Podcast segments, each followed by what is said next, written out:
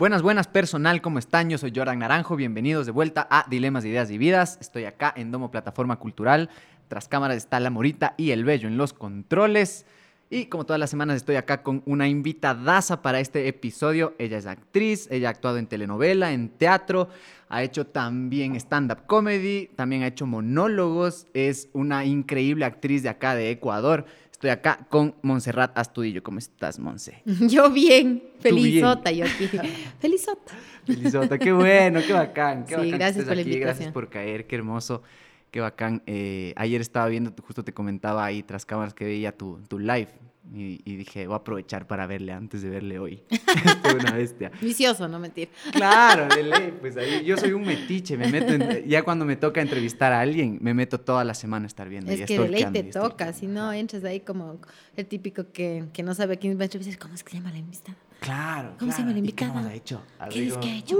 Y así, chuta madera, de haberla investigado De antes. ley. De hecho, yo creo que este podcast es full porque yo he estado emputado de eso también. que a mí me Sí, entrevistan y no me conocen. Ah. No tienen ni Es idea de horrible, qué es lo es que está horrible. pasando. Es horrible. Es horrible. ¿Cómo te llevas tú con las entrevistas? Justo me pasa eso, ¿sabes? Le decía Sí. a la Sole, la Sole ahora, bueno, mi asistente Sole es la que se encarga de darme viendo qué perfiles del entrevistador, a dónde voy a ir a la entrevista, qué me va, porque normalmente llegas a una entrevista y te preguntan, y a mí yo me siento incómoda, porque es, es Sí. como que digo, chuta, no habrá un poquito más de creatividad en la conversación. Ujú. Entonces, eso sí es molesto. O sea, a mí sí me molesta eso, de verdad Sí. te digo. O sea, y, y, bueno, y como que se vuelve una cosa media monótona. Entonces, yo sí investigo también al, al entrevistador. No creas que así nomás llegué. ¿En serio? ¿Me investigaste? Sí, ¿Me investigaste solo? Soledad investigó. porque si no, sí, porque bueno, claro, ahora también es súper fácil hacer entrevistas. Entonces, claro, todo el mundo coge la cámara, pones el celular y ya, esos son los entrevistadores. Y de pronto te encuentras con que no es así tampoco, ¿no? No es tan así. Ajá, de ley. Entonces sí es, sí, es, sí es bueno saber a dónde vas. ¿Qué foco es? Yo justo viendo como... Es lo caso porque yo haciendo este podcast me meto como una semana a ver entrevistas de las personas, a cacharles. Y, y en todos veo entrevistas que se sienten incómodos. O sea, que hay un punto en el que, ah, qué incómodo hacer esto. Por Ajá. ejemplo, yo veía unas entrevistas tuyas que a ti hay un punto en el que siempre te hacen imitar acentos. Y en full, en algunas. Y ya en una ya dices como ya. No, ¿sabes cuándo me emperro? Cuando me dicen, puedes hacer como la luchita Suquillo. No, claro. Ahí ya, es cuando me da el infarto. Es así como, no me acuerdo el personaje, ¿cómo era? Y qué loco, pero te toca hacer. ¿no? Es como- O sea, sí lo hago porque obviamente es una forma de complacer al público y ya está, pero tampoco me cuesta tanto, pero Sí. sí es como ya avancemos, o sea, ¿y por qué no vuelves a hacer la luchita? Porque ya no tengo 29 años. Ujú. ¿Cachas? ¿O qué sería hacer ponerme un moños y hacerme la que tengo 29? Ya sería vieja ridícula, o sea, no hay chance. Y sí te han pedido ¿Cuál bastante. chilindrina? Sí. Este, O sea, es, es como que tu papel más. o sea, eso es lo que la gente, exacto, es, es más popular, digamos, ese personaje y todo. Claro. Pero no sé, o sea, como que a mí me gusta avanzar, ya está, o sea, ya fue, ya para qué. Ajá. No, no, no sé, como no, no, no haría un reencuentro, o sea. Claro, No, claro. Pero y un ese personaje seguramente tú sí le tienes un apego, así como un cariño lejano o no. O solo fue como ya pasó. O sea, ya pasó. Ya pasó. Soy sincera. O sea, me pareció chévere en su momento. Cuando veo, me río de mí misma y digo, ay, eso no, y esto sí. Ay, qué bueno. Lo que sea. Me, me gusta verme, de pronto le muestro a mi hijo. Mm, No le causa mucha gracia. Claro. Pero, pero, pero no es algo con lo que yo anhelo, me quedé con una melancolía del momento. Así, no, es como que ya fue. Ujú. Ya fue, me enseñó, enseñé, di, me dieron. Sí. Oh. Suerte, suerte. Ya fue.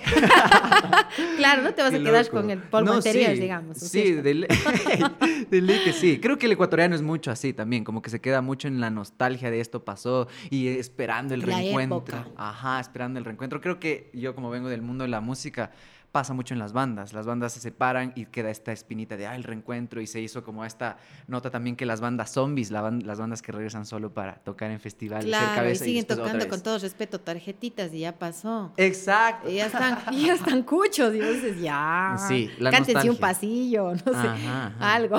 Pueblo nostálgico creo que somos. Eh, también. sí, es cierto, Ajá. es cierto. Entonces, no, no, yo no soy mucho de ese ser. Yo no, bueno. no soy con nada mismo, ¿sabes? Con, ni con las personas, ni con lo que pasó, ni, con- ni siquiera con mi familia, verás. Soy así como que todo Sí, bien. En ese momento estoy ahí y disfruto, pero ya luego vengo a Quito y estoy en Quito. Y cuando estoy en Cuenca, estoy en Cuenca, pero Ajá. no, no soy mucho de anhelar o extrañar así infinitas. Ah, Entonces no has tenido como un apego así súper denso a un personaje antiguo tuyo, Nunca. ¿no? Siempre piensas para No. adelante. Qué bacán. Nunca, no. Es, es algo que digo, ahorita qué lindo, ponte el cadáver de mi ex, qué lindo ese Ajá. Ya, pero ahorita estoy haciendo vieja yo, millennials de ustedes. Ujú. Bacán. O sea, ya, yo ya, ya enterré los muertos con el cadáver. De verdad, 118 novios, culos, amigos, amantes, culinovios, snacks, equioites, demonios. Snacks dijiste. Snack. Snack es aquella persona que una se pega para matarse el hambre, por si acaso. Pero no llenarse. Eso, claro, que te da una picadita y media, así ponte con la cervecita un, un cachito ya. un dorito. Aguante los doritos. Claro, aguante los doritos, pero, pero no, no, no, sí, fresco nomás, o sea, no. Qué bacán. Hasta ahí. Oye, tú tienes, yo creo que, yo te he visto desde que soy chiquito. Yo sí veía el azuquillo y me cagaba de risa. me cagaba de risa. Creo que es de mis, de mis series favoritas que, que me acuerdo de chamo, ¿cachas? Y... Pero qué bueno, ¿no? Porque no se ha vuelto a hacer algo así tampoco. Exacto. No se ha vuelto a hacer algo así y con varias gente que ha pasado por aquí también hemos hablado de eso, como de que las producciones se fueron, no sabemos a dónde se fueron. menguando. Exacto, ajá. ¿Cómo es tu perspectiva al respecto? Cuéntame un chance ¿De de, las eso. De las producciones? producciones, porque tú no, no ves Tele Nacional, creo que ni antena tienes en tu tele para que no te entre. Yo sí. también. Es que en Guápulo no, no. Yo vivo entre Guápulo y la- es como límite, pero todavía es de la, pertenece a la parroquia de Guápulo, la San Ignacio. Ajá. Entonces ahí no, en verdad no coge la señal. Entonces Ah. yo el otro día estaba viendo DirecTV y yo decía, ¡Ah, hay comerciales. Qué loco. Así, Ah, Porque claro, y ahora solo veo o, o películas que tengo así de culto, que guardo, que me encantan, que Ajá. siempre vuelvo a ver. O, o obvia- obviamente soy una chica Netflix porque soy un Sí. poco millennial, entonces Ajá.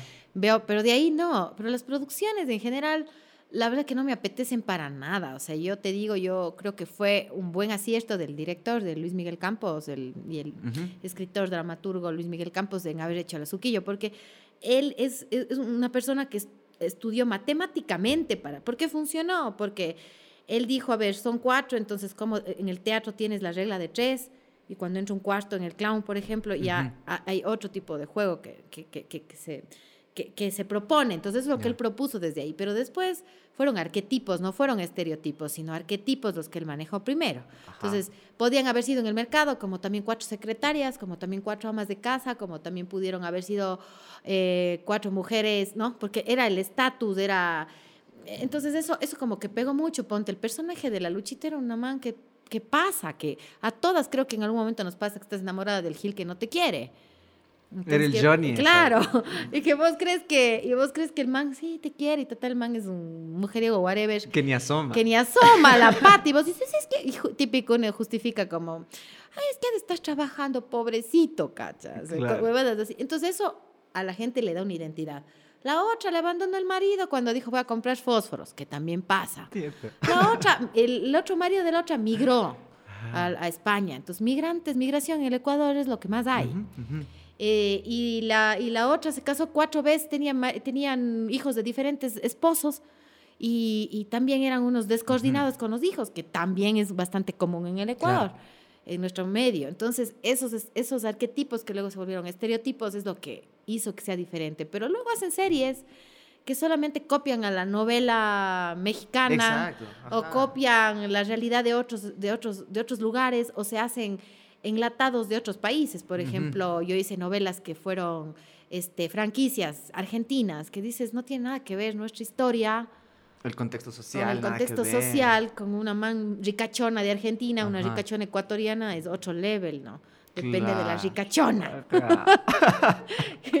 Pero, ¿me entiendes? Entonces, Claro. claro, eh, tienes que jugar un montón con eso. Y yo no creo que, yo creo que la televisión, en serio, sí va de mal en peor. O sea, los realities, el, el talk show, esas cosas que son además copias, copias. Sí. Porque no hay nada que sea creativo en la, en la televisión, la verdad. Ajá. Metamos un poquito como yo quería hablar de esto de que tú, ponte, yo me acuerdo de tu personaje en la Suquillo. Eh, ¿Qué tanto eras tú en ese personaje? Porque sé que yo me acuerdo full que ella siempre en sus escenas entraba cantando. Siempre cantabas, Sí. cacha. Y eso no estaba en el guion. Exacto, yo lo sé. Y, y yo viendo tus entrevistas dije, esta man de seguro lo metió, de seguro se lo improvisó así, ¿no? Como que tú metiste esa parte tuya, full tuya, porque tú pasas cantando. Ayer que veía como probabas el sonido, era cantando y en todos tus, tus stand-ups, tus eh, monólogos, también tienes tu sección de cantar. Cuéntame un chance como esa relación tuya con el canto. Creo que viene de una frustración, verás, porque yo Seguro. siempre hubiese querido ser una rockstar, o no sé, cantar en, en- no sé, pues, con los miletos. Nadie, nunca me invitaron, nunca me invitaron. Me podrían invitar todavía. Ya, está ahí, ya la soltaste aquí, para que te inviten. Sí, no, no, en serio. O sea, yo creo que de ley hubiese querido eh, tener el canto como, como, como parte de mi profesión. O sea, es- Ujú. me encanta, me encanta la música. Yo soy melómana así 100%. Me encanta todo el día. O sea, yo te juro, no me importa si no hay televisión, pero si no hay música, sí hay un, Claro. un cierto, una cierta necesidad por escuchar y me gusta explorar. Entonces, gracias al Spotify, my gosh. Porque sin el Spotify, te juro que, o sea, eso sí te juro que da muchas posibilidades, ¿no? Pero en verdad, o sea, me gusta mucho explorar, ver qué más hay, qué, qué está pasando en el mundo musical, qué, qué tipos de géneros están fusionando, todo eso. Ah, qué bacán. Y, mm, y claro, en, e- en ese sentido, yo, yo nunca, yo no, no creo que tenga una voz espectacular, pero tampoco desentono ni Ahora eres afinadita. afinadita como Ajá. cuencana, diga. Sí. Sí. Entonces, no, pues a mí me dicen la bichola estudilla, ¿no? Este, me gusta, o sea, me encanta, el- el- sobre todo, ¿sabes por qué? Porque en el teatro, en la actuación, usas mucho la voz. Ujú. Las primeras cosas que tienes que aprender es el manejo de la voz. Y desde ahí puedes hacer personajes, crear mundos, crear historias que aunque no fueran, este, que fueran solo, solo visual, que fueran solo auditivas, aunque no sean visuales, Claro. puedes crear un personaje Sí. hecho, ¿no? Entonces, eso más bien es lo que a mí me gusta usar, o sea, esta posibilidad de jugar con la voz, de que capaz no tengo que bestia, pero puedo llegar a tonos falsos Ajá. porque, porque juego con eso, porque puedo imitarle a la Yuri, porque... ¿Entiendes? Entonces, esta, esta cosa sí le di a la, a la- a la Luchita Suquillo, como mencionaste, porque en el guion no estaba, de hecho, mis compañeras en ese momento se enojaban, porque eran muy del guion. Aquí no dice, a ver, ¿dónde dice que de dónde Ah. dice que canta? Yo así como viejitas chuchumecas, y yo. Eh, y el director ya de campo, el, ya no Luis Miguel, sino ya el director Ya. en el, en, el, en, el, en el set, él me decía, déjenle que cante. Yo le estoy dando permiso, déjenle que cante. Entonces Ah. yo, ¡ay, qué lindo! Y además mi repertorio, porque como yo soy locutora de, de radio, fui Claro. mucho tiempo, tengo así todas las canciones cursis en la cabeza. O sea, te Marisela, chuta, este Diango, todo lo que quieras. O sea, méteme la moneda que yo te canto. o sea. Entonces esas canciones cursis, lloronas, así, que, que todo el mundo dijera, dijera, chuta, ¿qué, qué Claro. es esto? Ajá. Full sufridor. Tienen un sentido. de Claro, claro, tu repertorio era sufridor, sí. Claro, entonces me encanta justo para hacer la, la, la- justo lo, lo antagónico, ¿no es cierto? De que es sufridor, pero ¿por qué mierda estamos cantando esas cosas tan asquerosamente sufridoras? Claro. Pero si te das cuenta en el mundo, eh, o sea, a mí me gusta de todo, la música, sobre todo la música sacra, por ejemplo, es una de mis cosas ¿Así? favoritas, así que me gusta mucho Wow. eh, la música mística, porque, por, porque hago yoga, por esas cosas, me gusta como eh, elevar la vibración eh, escuchando cosas que tengan otro sentido. Ah. Obviamente, ponte, tengo un novio que le encanta, chuta, se quedó en los años 70, set- 60, 70 y 80 y cree que eso es lo mejor que ha pasado Ajá. en el mundo. Entonces nos oímos ahí un Rafaelazo, pues un José José, ahí una cosa. Ah, como- ¿qué pasa? Claro, un Gypsum. cosa.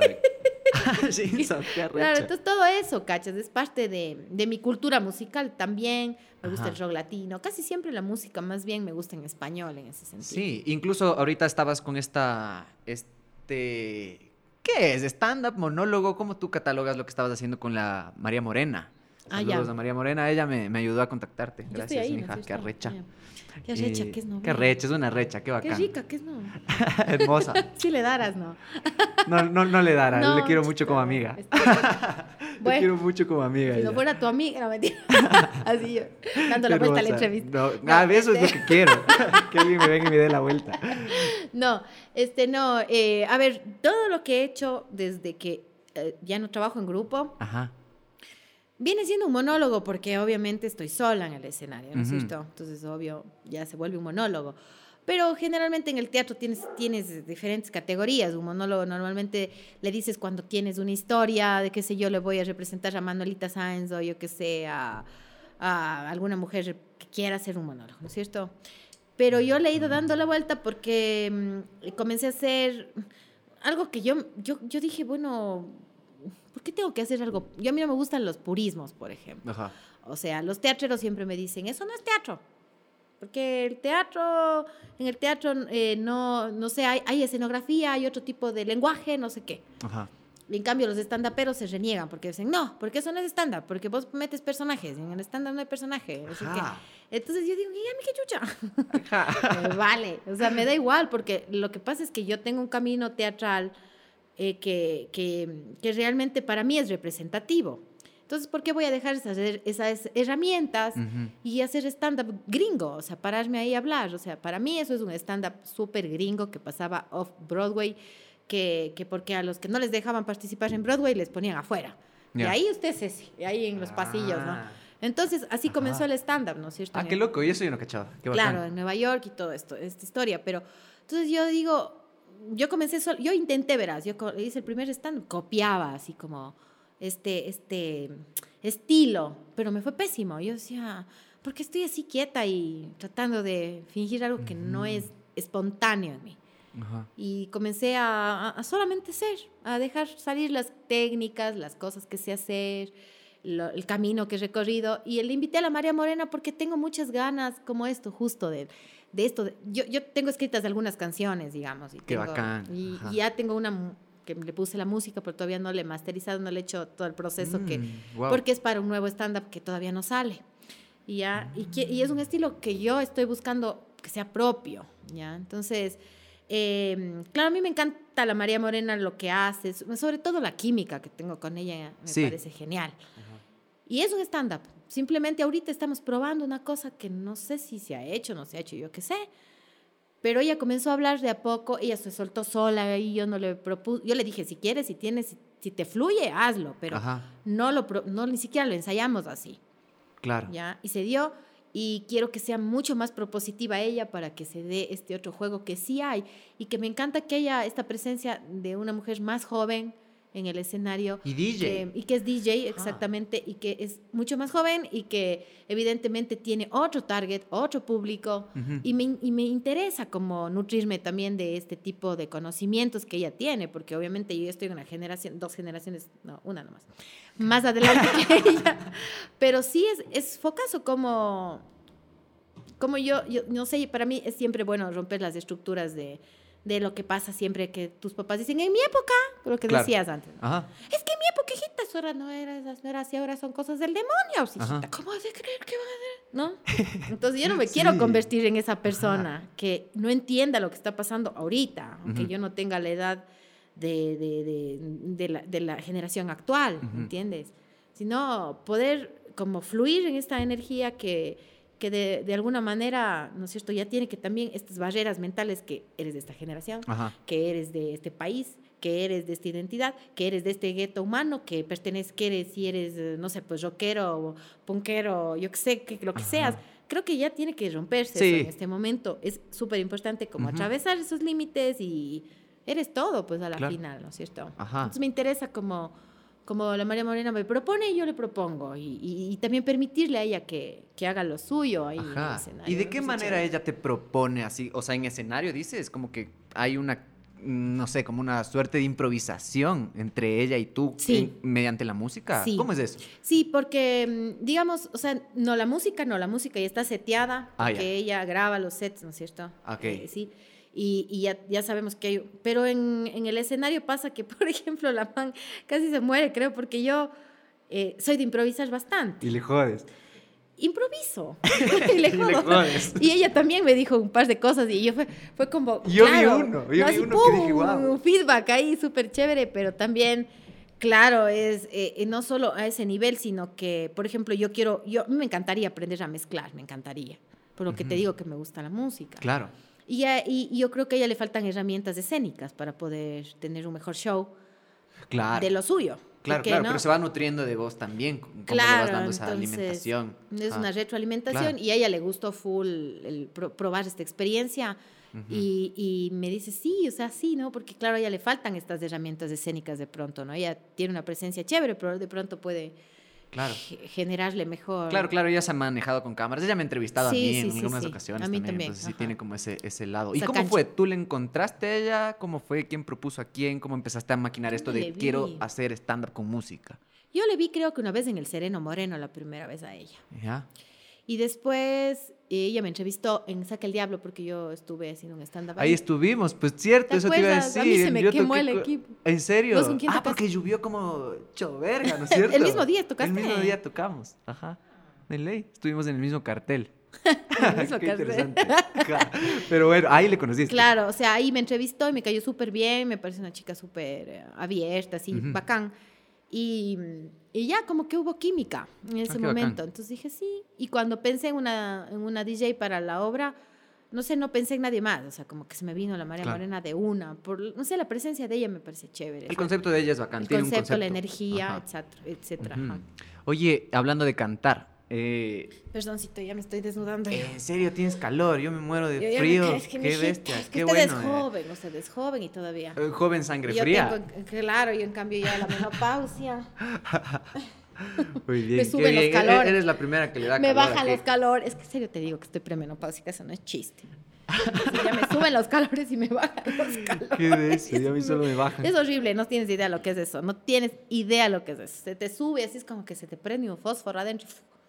De pronto, ¿En serio? ajá, es focaz. Qué loco, a mí me parece loco como tú le explicas cosas a tu hijo, de cosas que te pasan corporalmente, así como justo de la edad. Me acuerdo que ah, tú en un- alguna entrevista le dices, dices que a tu hijo le explicas, Ay, aguántame, aguántame, es que ahorita es por la menstruación, no, ándate de aquí. así como que voy a menstruando, menstruar. Ajá, claro, entonces tú hablas full abiertamente con tu hijo de esas cosas que te pasan, así como que tú misma te vas descubriendo y tú como eres full abierta con tu hijo en ese sentido. Claro. Es que lo que pasa es Ajá. que para mí eso es normal, Claro. O sea, no sé, es cuando la Sole me oye a veces y, y yo digo cosas y se caga de la risa, digo, en serio, ¿por qué? O sea, es como que yo estuviera haciendo cosas súper normales, pero obviamente porque yo tengo ese- esta manera de, Ujú. de decir, de pensar. Y a mi hijo sí, yo, yo desde el primer día le expliqué porque claro, nos bañamos juntos, entonces Claro. obviamente a veces le digo, no podemos hacer tina, mi amor, porque estoy menstruando y entonces va a haber Ajá. sangre y entonces no puedes estar en la tina Claro. porque no, entonces entonces cosas así y él comprende súper bien eso y también se, no- se ha normalizado algo que es obviamente normal. Claro, pues Y yo, eso es- ajá, eso es lo que yo decía, como qué foco yo viví toda mi vida con mi ñaña y, y mi mamá. Y era como que todo el tiempo era oculto para mí. Tratando de, ajá, de ocultarme, así como de que no vea, de que no me pregunte por qué hay sangre en el basurero y cosas así. Entonces era ese trip que yo no entendía y no entendía hasta grande, cachas. Pero es como súper bien eso que dices, como normalizar la información natural. Claro, es que eso más eh, porque sabes qué pasa que también socialmente está mal vista la menstruación pop. Sí. Como tú dijiste, ¿no? Tú en alguna entrevista justo dices como que tú estuviste con miedo cuando te pasó por primera vez. O sea, que tuviste un miedo y como sentías vergüenza y cosas así, ¿no? Claro, porque, o sea, depende de la educación que hayas tenido, ¿no? Claro. Pero, por ejemplo, en mi casa nunca en la vida, en la cochina vida hablamos de sexo, por ejemplo. Nunca. O sea, nunca mi mamá, nunca me explicó que yo iba a menstruar. Cuando yo- cuando me pasó, yo, te digo, sinceramente, pensé que había cometido algún pecado, porque te dicen, pues, donde se peca, se paga. Dije, cagué. cagué. Chuta el hachazo divino.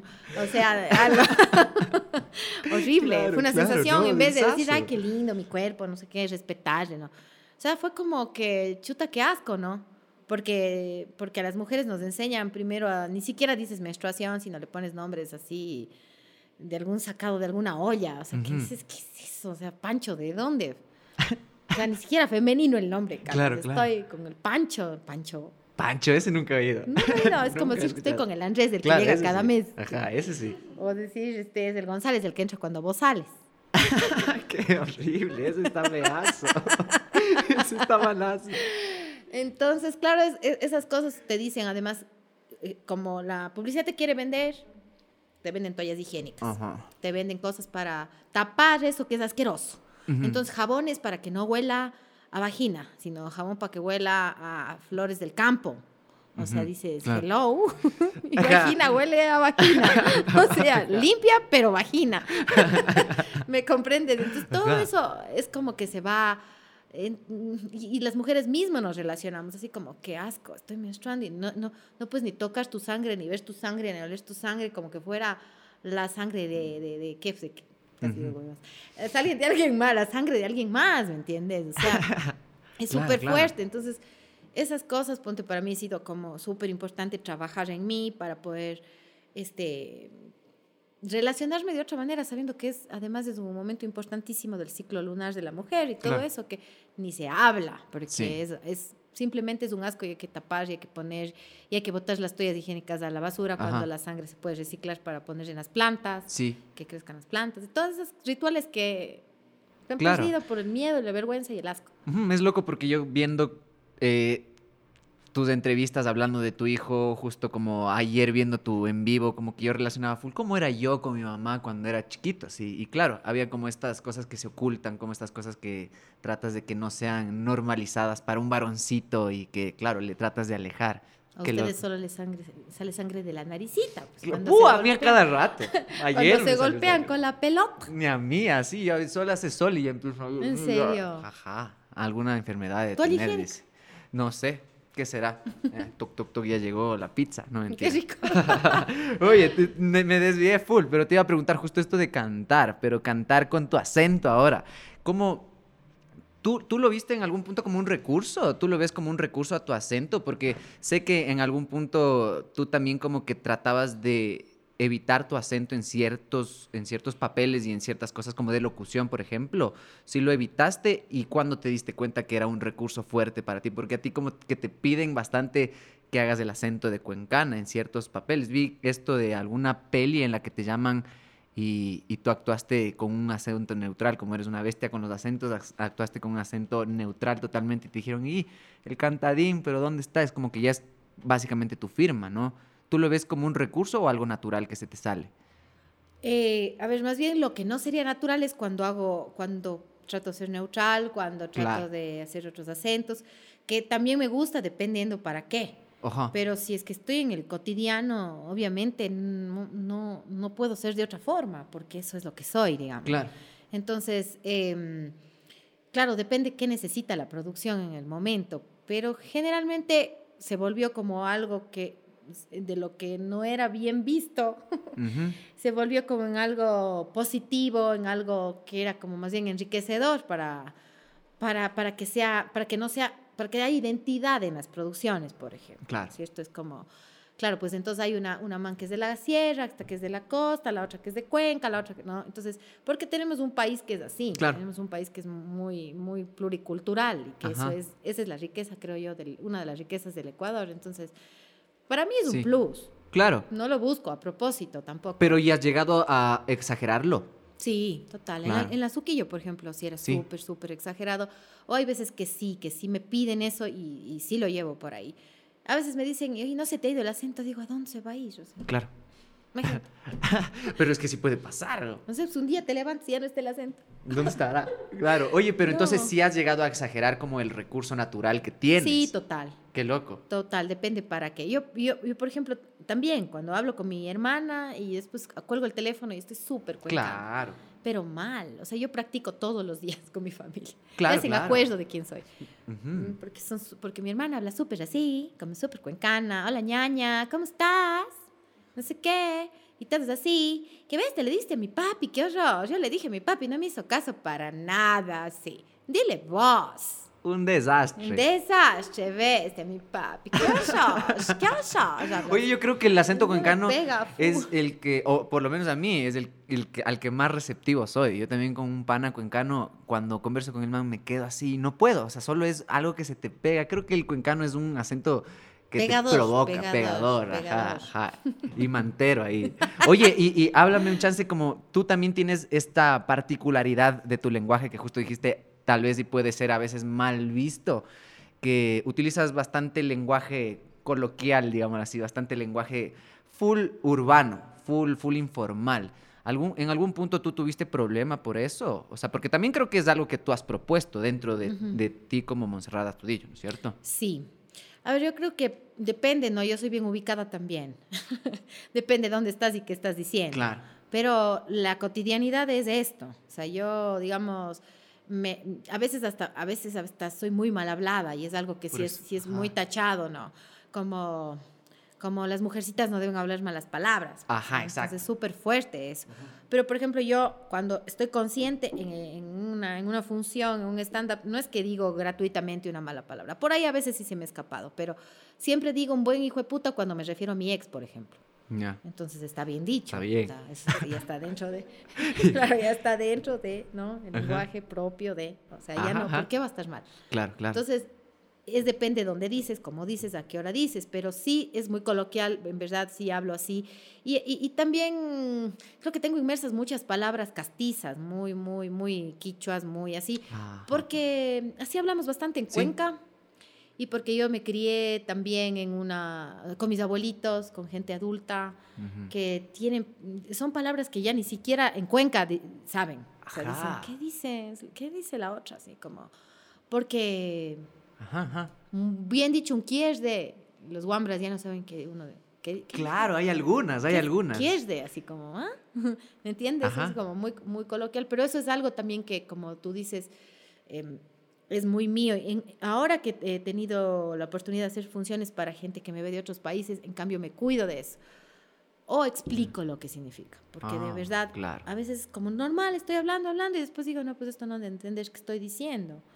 ¿No es cierto? Exacto. Entonces me, se vuelve, el lenguaje tiene que ser más universal, entonces depende dónde, cómo, para qué. Entonces una vez hice una función para gente de Colombia, entonces no, no, por más que sea, trato de sin embargo, pienso que tiene que ser algo que se vaya entendiendo poco a poco. Totalmente, eso quería llegar, justo. ¿Cómo crees tú que se ha ido expandiendo esto de utilizar nuestro lenguaje? Yo también como que veo, ponte, mucha gente me ha dicho que enchufe eh, como que exportó un poco de estas palabras, que ya como que se exportó un poco de nuestro lenguaje, de estas palabras un poco batracias que tenemos y expresiones medias raras, como que ya se empezó a exportar.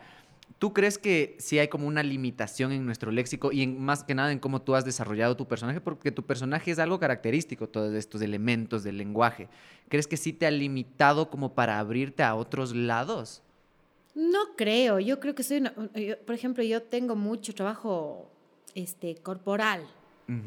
Y entonces, Verás, cuando uno ve una producción mexicana, una, bueno, claro que nos ha llegado mucho más que de aquí a allá. Problema, pero de todas maneras uno va contextualizando, pues, o sea, no, si te dicen, ahora alemano, pues, ¿qué, ¿qué dice? No, no sé, o sea. Claro, claro, claro. O sea, ya, es, que, es que es tan obvio, ¿me entiendes? Claro, pero si dices un oye ñañín, ya es como, o aguanta ñañín. Aguanta mijín. Aguanta mijín, ya es como que no van a entender ni fregando. Claro, porque es que eso ya es más jerga, ¿no? Claro, por eso, ajá, esa jerga. Y tú, tú utilizas bastante de, tu, de esa jerga en, en tu personaje global que eres tú, ¿no es cierto? Sí, sí, sí, me cuesta, verás. Por eso, e incluso aquí me cuesta un poco con, con, algunos chistes, así con los quiteños, verás. O sea, incluso mi novio a veces me queda viendo con cara de, ¿y esta qué? O, mucho, en general, en general, así como que, y yo solita así, chistosa que soy.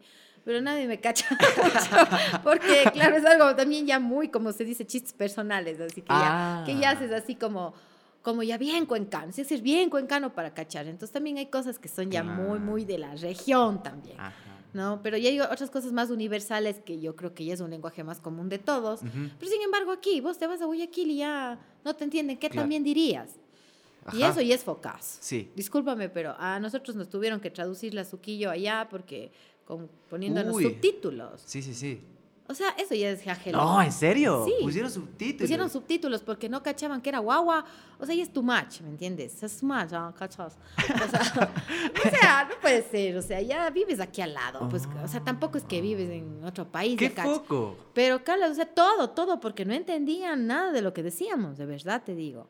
Y eso, por ejemplo, al serrano no le pasa. Vos si les cachas a los monos cuando hablan en jerga, o sea, hay ciertas palabras, pero ya relacionas. Pues dices, estás queriendo decir biela cuando dice la pescuechuda. Ya, pues cachas, ya algo cachas. o sea, no es, tan, no es tan difícil, no te distancias tanto de la realidad social que vivimos en el país. Pero los monos, mm. sí. O sea, ¿por qué crees que dividen los programas solo para la sierra? Teleamazonas, nadie ve en Guayaquil, creo. O sea, tienes Y razón. hacen, ajá. hacen programas que solo están focalizados, ponte la suquillo, después dejaron de poner en la costa. Porque Y de ley tienen un horario mucho más no de noche o pega. algo así, como un horario no tan estelar, seguramente. Sí, claro, como cosas que ya no pegan mismo, porque los manes, o, o- o vos escuchas el lenguaje eh, de la costa en general en la televisión y, Ujú. y dices, chuta, hasta llegas, puedes llegar a decir qué vulgar. Pero Exacto. para ellos es normal. Ajá. Eh, De hecho, cuando me toca hacer funciones para gente que está mezclada de la costa sierra, el oriente y la región insular, cagué. Porque ahí sí yo veo que los monos, si no les dices una cosa bien fuerte, no se ríen. En cambio, si al cerrado dices algo muy fuerte, No, guata. ay, ¿cómo dijo culo? Ajá, ajá. Claro. Ay, no. Ay, la señorita. Uy, Ay, y qué a ti, te, a ti te debe haber pasado mucho esto de que te digan, uy, qué vulgar, está mal". Claro. Es que yo sí digo, ponte así, cuento un cacho y digo, dijo culo, dijo culo. Hoy estaba el gerente. Casi, casi se muere el gerente. Digo, el gerente no tiene culo. O sea, ¿qué le pasa? Claro. ¿O qué se rasca él? O sea, ¿Y cómo tú has lidiado con eso? O sea, de, saber fuerte. equilibrarlo. ponte, ahora en los Zooms me toca, porque sí es otro lenguaje. Entonces ahí sí pongo un punto medio. O sea, pongo un Uy. pu- porque claro, cuando estás en vivo, tienes un público tan ecléctico, o sea, diverso, que dices, si esta gente de acá le causa risa, a los de acá no, se equilibra porque esta risa de acá, por último, le lleva la energía a estos de acá, aunque no se rían, pero hay un equilibrio. Y, y- y- y como hay una mezcla, entonces eh, la energía se va, este, ¿no? Equilibrando, pero Claro, claro. en el Zoom no, porque no sabes, eh, son diferentes si- situaciones, circunstancias, la gente está en diferentes lugares, este, no hay alguien que le contagie al otro, está solito viendo el Zoom, entonces complejo, complejo. Claro, se puede sacar más de contexto las cosas complejo. igual. Sí, claro, totalmente, sí. Entonces es como, entonces a veces sí me ponen muchas restricciones y ahí sí digo contraten a Tico Tico, porque en verdad no puedo. Claro. O sea, ¿para qué Es me que, llaman? Claro, es así como, no puede hablar de religión, no puede hablar de sexo, no puedes hablar malas palabras, no puedes hablar de... No, Claro. entonces, ¿de qué hablo? Entonces, en serio, contraten a un payaso que hable, no sé. O sea, sí te, te has topado con ese eso de que te dicen, ven tú, queremos que estés tú, pero no hagas nada de lo que tú haces. Exacto, y es una limitación y ahí sí me va pésimo. Porque entonces estoy pensando, ay, pero sí, o sea, estoy pensando durante lo que digo, estoy pensando todo el tiempo durante la función lo que digo, y ya no hay chiste. Claro. Cuando, cuando yo No. fluyo, entonces voy, pero claro, obviamente voy midiendo. El otro día tuve un público que había gente de otros países, estaban de Paraguay, de Uruguay, de Estados Unidos, había gente de todo lado. Uy, Entonces ahí traté de usar un lenguaje que pueda, sea comprensible para todos y, y les encantó.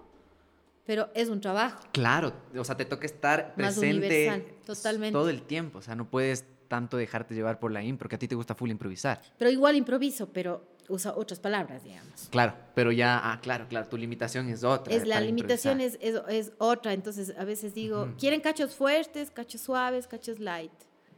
Y siempre quieren cachos fuertes. Y-. Pero sí, siempre hay alguna algún mandarina por ahí, o saben.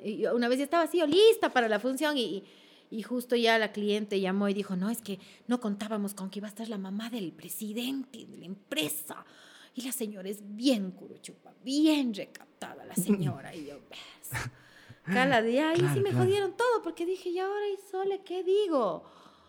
Ay, Diosito, no sé, y ahora hablemos de qué, pues, o sea, no, no, no, ya no te juro, y eso ya me cuarta. Claro, claro, no, no, no, no. no. Una vez sí me pasó una cosa horrible, que me, era una función todavía presencial, que fui para una empresa así, mm, no me acuerdo de qué, pero de harinas, no sé qué. Ya. Pero era así una empresa familiar, de, das de cuenta, de, desde que nació Mama Oglio hasta ahorita, o sea, era la empresa de los señores, o sea, era...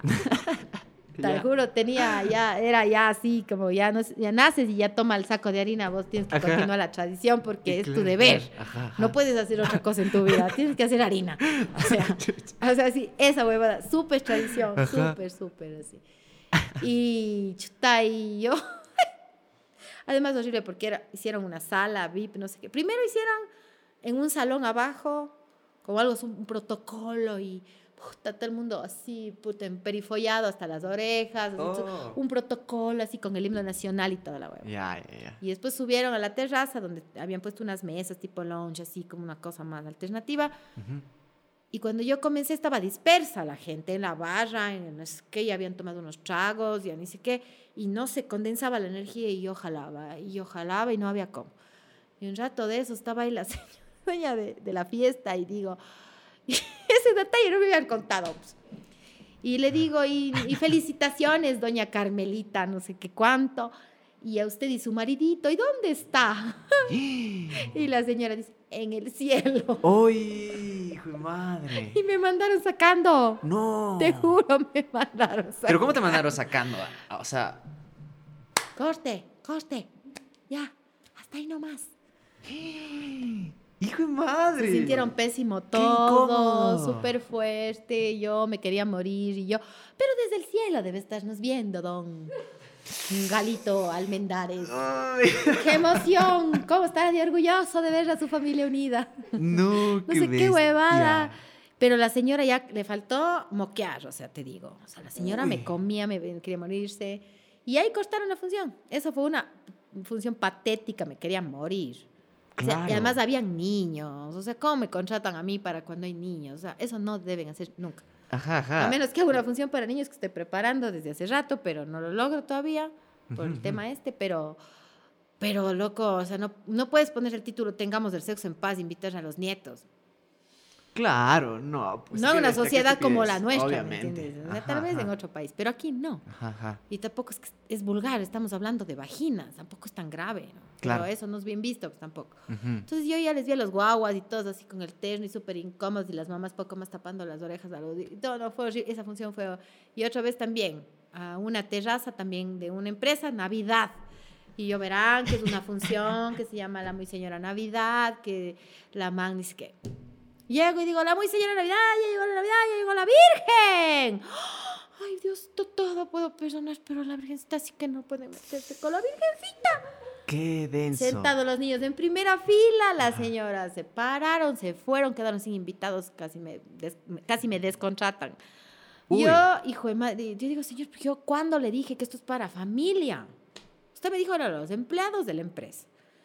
Y yo, ¿Qué pensarán? Seguramente es justo de lo que hablábamos de la gente que te entrevista, ni siquiera sabe lo que hace. Exacto, capaz, o O sea, sea, solo tienen la justo tu imagen de. chistosa. Ajá, la man de la de suquillo. la invitémosle. suquillo, Ajá, claro, exacto, y sale de ahí la luchita suquillo. Entonces es como que loco, yo estoy en otra cosa. O sea, sí me ha pasado, o cuando me contratan solo funciones de hombres. Ay, no. Eso sí ya es, eso me ha pasado y yo, y ahora pregunto, si es solo de hombres, yo no me, no me suelo presentar, no, no, no, no me apetece. O sea, Es- te invitan con otro energía- fin en ese trip, no, no, no, no, sino que es una empresa de hombres y saben que, eh, no sé, pues la señorita estudió lo mismo que hago, sino que yo no me siento cómoda, no es porque se pasen, no me ha pasado eso, pero Ajá. sí es fuerte.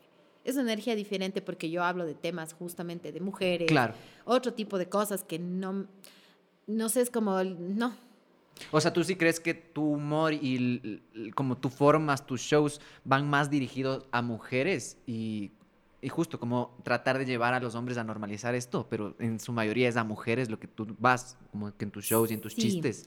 O sea, sí, porque, porque yo no soy feminista, verás, yo sí no me abandero con nada, ¿no? Yo soy pro mujeres, pro eh, feminidad, pero no soy feminista, pero obviamente puedo hablar desde mi propio útero, entonces yo hablo de lo que yo siento. Claro. Pero no es que sea exclusivo para mujeres, para nada, pero lo que tú dices es para que los hombres normalmente acompañan, van, y sí, eh, yo tengo un público miti miti, ¿no?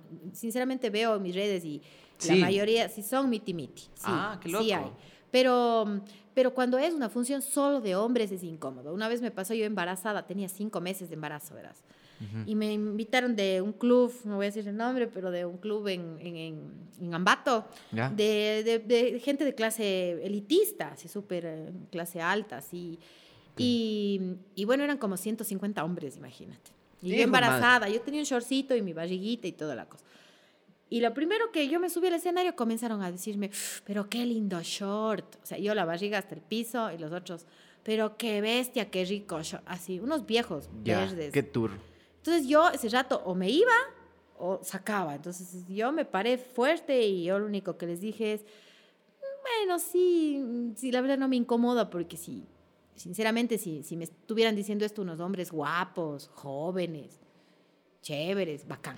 Claro. Pero ya viniendo de ustedes tercera edad, les comprendo que sea, Ajá, no han visto unas piernas tan bonitas y, y es así. Es comprensible que Claro. estén así. Seguramente tendrán unas mujeres bastante reprimidas sexualmente y esas cosas. Y es posible que, claro, piensen algo más, pero les comprendo, no son así nuevitos de agencia, pues no, ya están ya así pasaditos y todo. Y eso tú lo dijiste en escenario. Claro, o sea, a, ellos. te salió como material para claro, arrancar. y incluso. casi se mueren. Gente, así que no, no tengo ningún problema. Pueden apreciar la belleza femenina, ¿por qué no?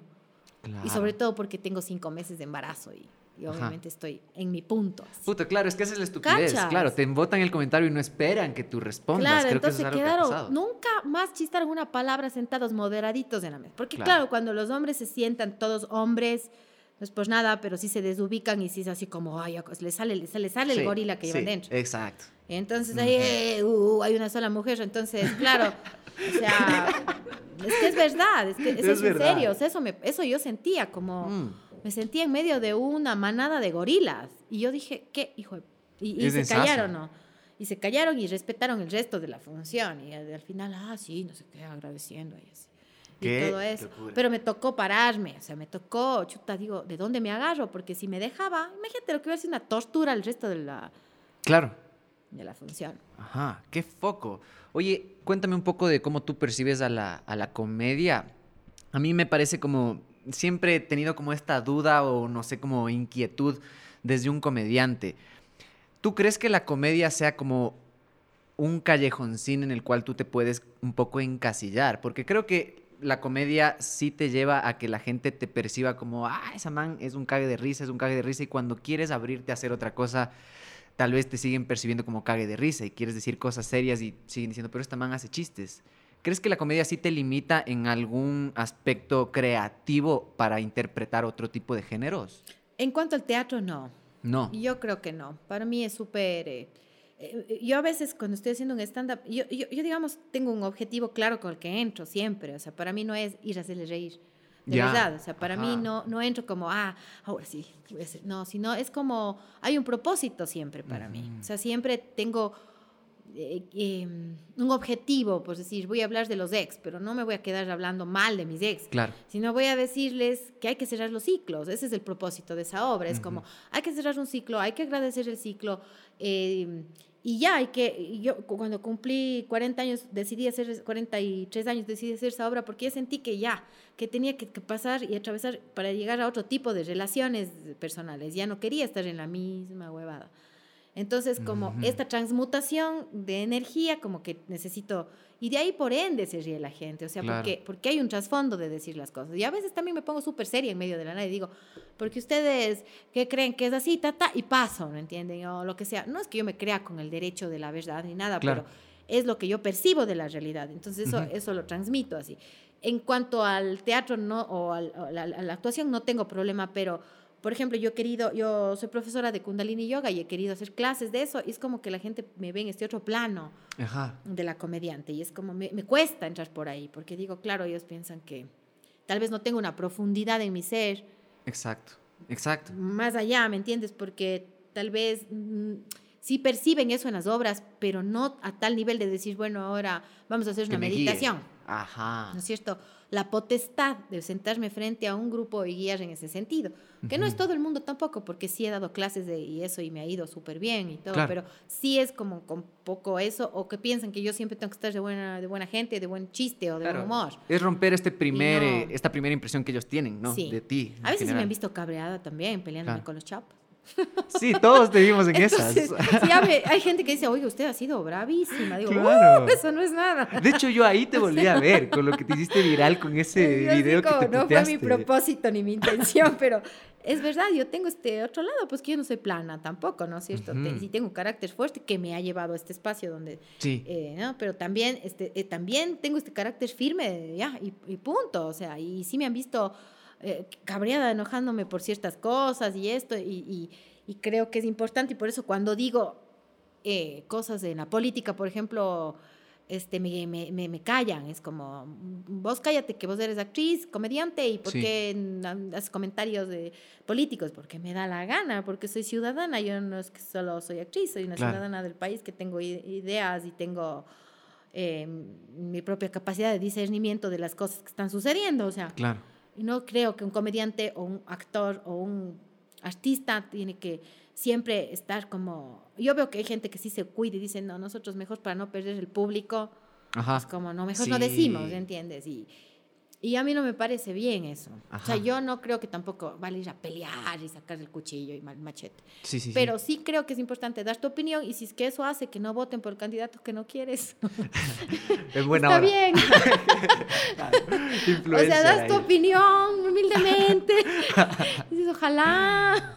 Es que, de hecho, O justo sea- a eso, a eso iba con todo esto como de, de que es como un callejoncín, porque podrías verse como que justo lo que dices, yo no voy con el objetivo de hacerles reír, pero eres comediante, ¿cachas? Como que te mueves ahí, pero no vas con ese objetivo, sino como que vas con el objetivo de informar o de llegar a una lección con todo esto, ¿no? Como que te cagas de risa, te burlas del proceso, pero siempre buscas de esta manera como de cerrar con una conclusión y una reflexión más que nada de ciertos actos sociales. Eso me parece súper loco y me parece como que te lleva a explorar incluso más sensaciones que si eh, estuvieras enfocada solo en el drama o enfocada en varios géneros. Creo que la comedia como que tiene eso, la comedia esos- es hermosa. Ajá, porque de hecho te, te excavas full cosas Uh. tú, ¿no es cierto? O sea, para crearla. Aparte de eso, ponte, yo te digo, o sea, sí, para mí sí es catártico, por eso, Por eso, salir de ajá. proceso, o sea, cuando se murió mi mamá hice mi primer, eh, mi primer monólogo, Ujú. mi primer stand-up, y claro, yo, yo quería llevarle por el lado de la comedia y el director se rayó y me dijo, no, no, ni sé qué,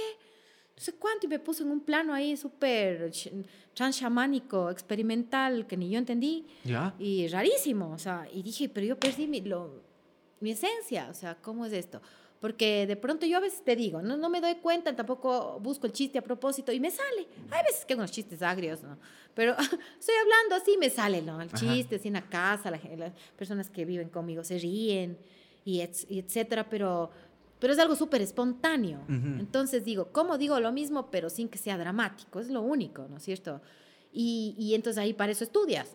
Claro. O sea, entonces ahí está el gag, ahí está el clown, ahí está la comedia del arte, ahí están todos los otros cosas Ujú. que estudiaste. Y, y yo, yo te digo, cuando yo estudiaba en el Malayerba, que no es una escuela de comedia, Claro. yo escribí un guion.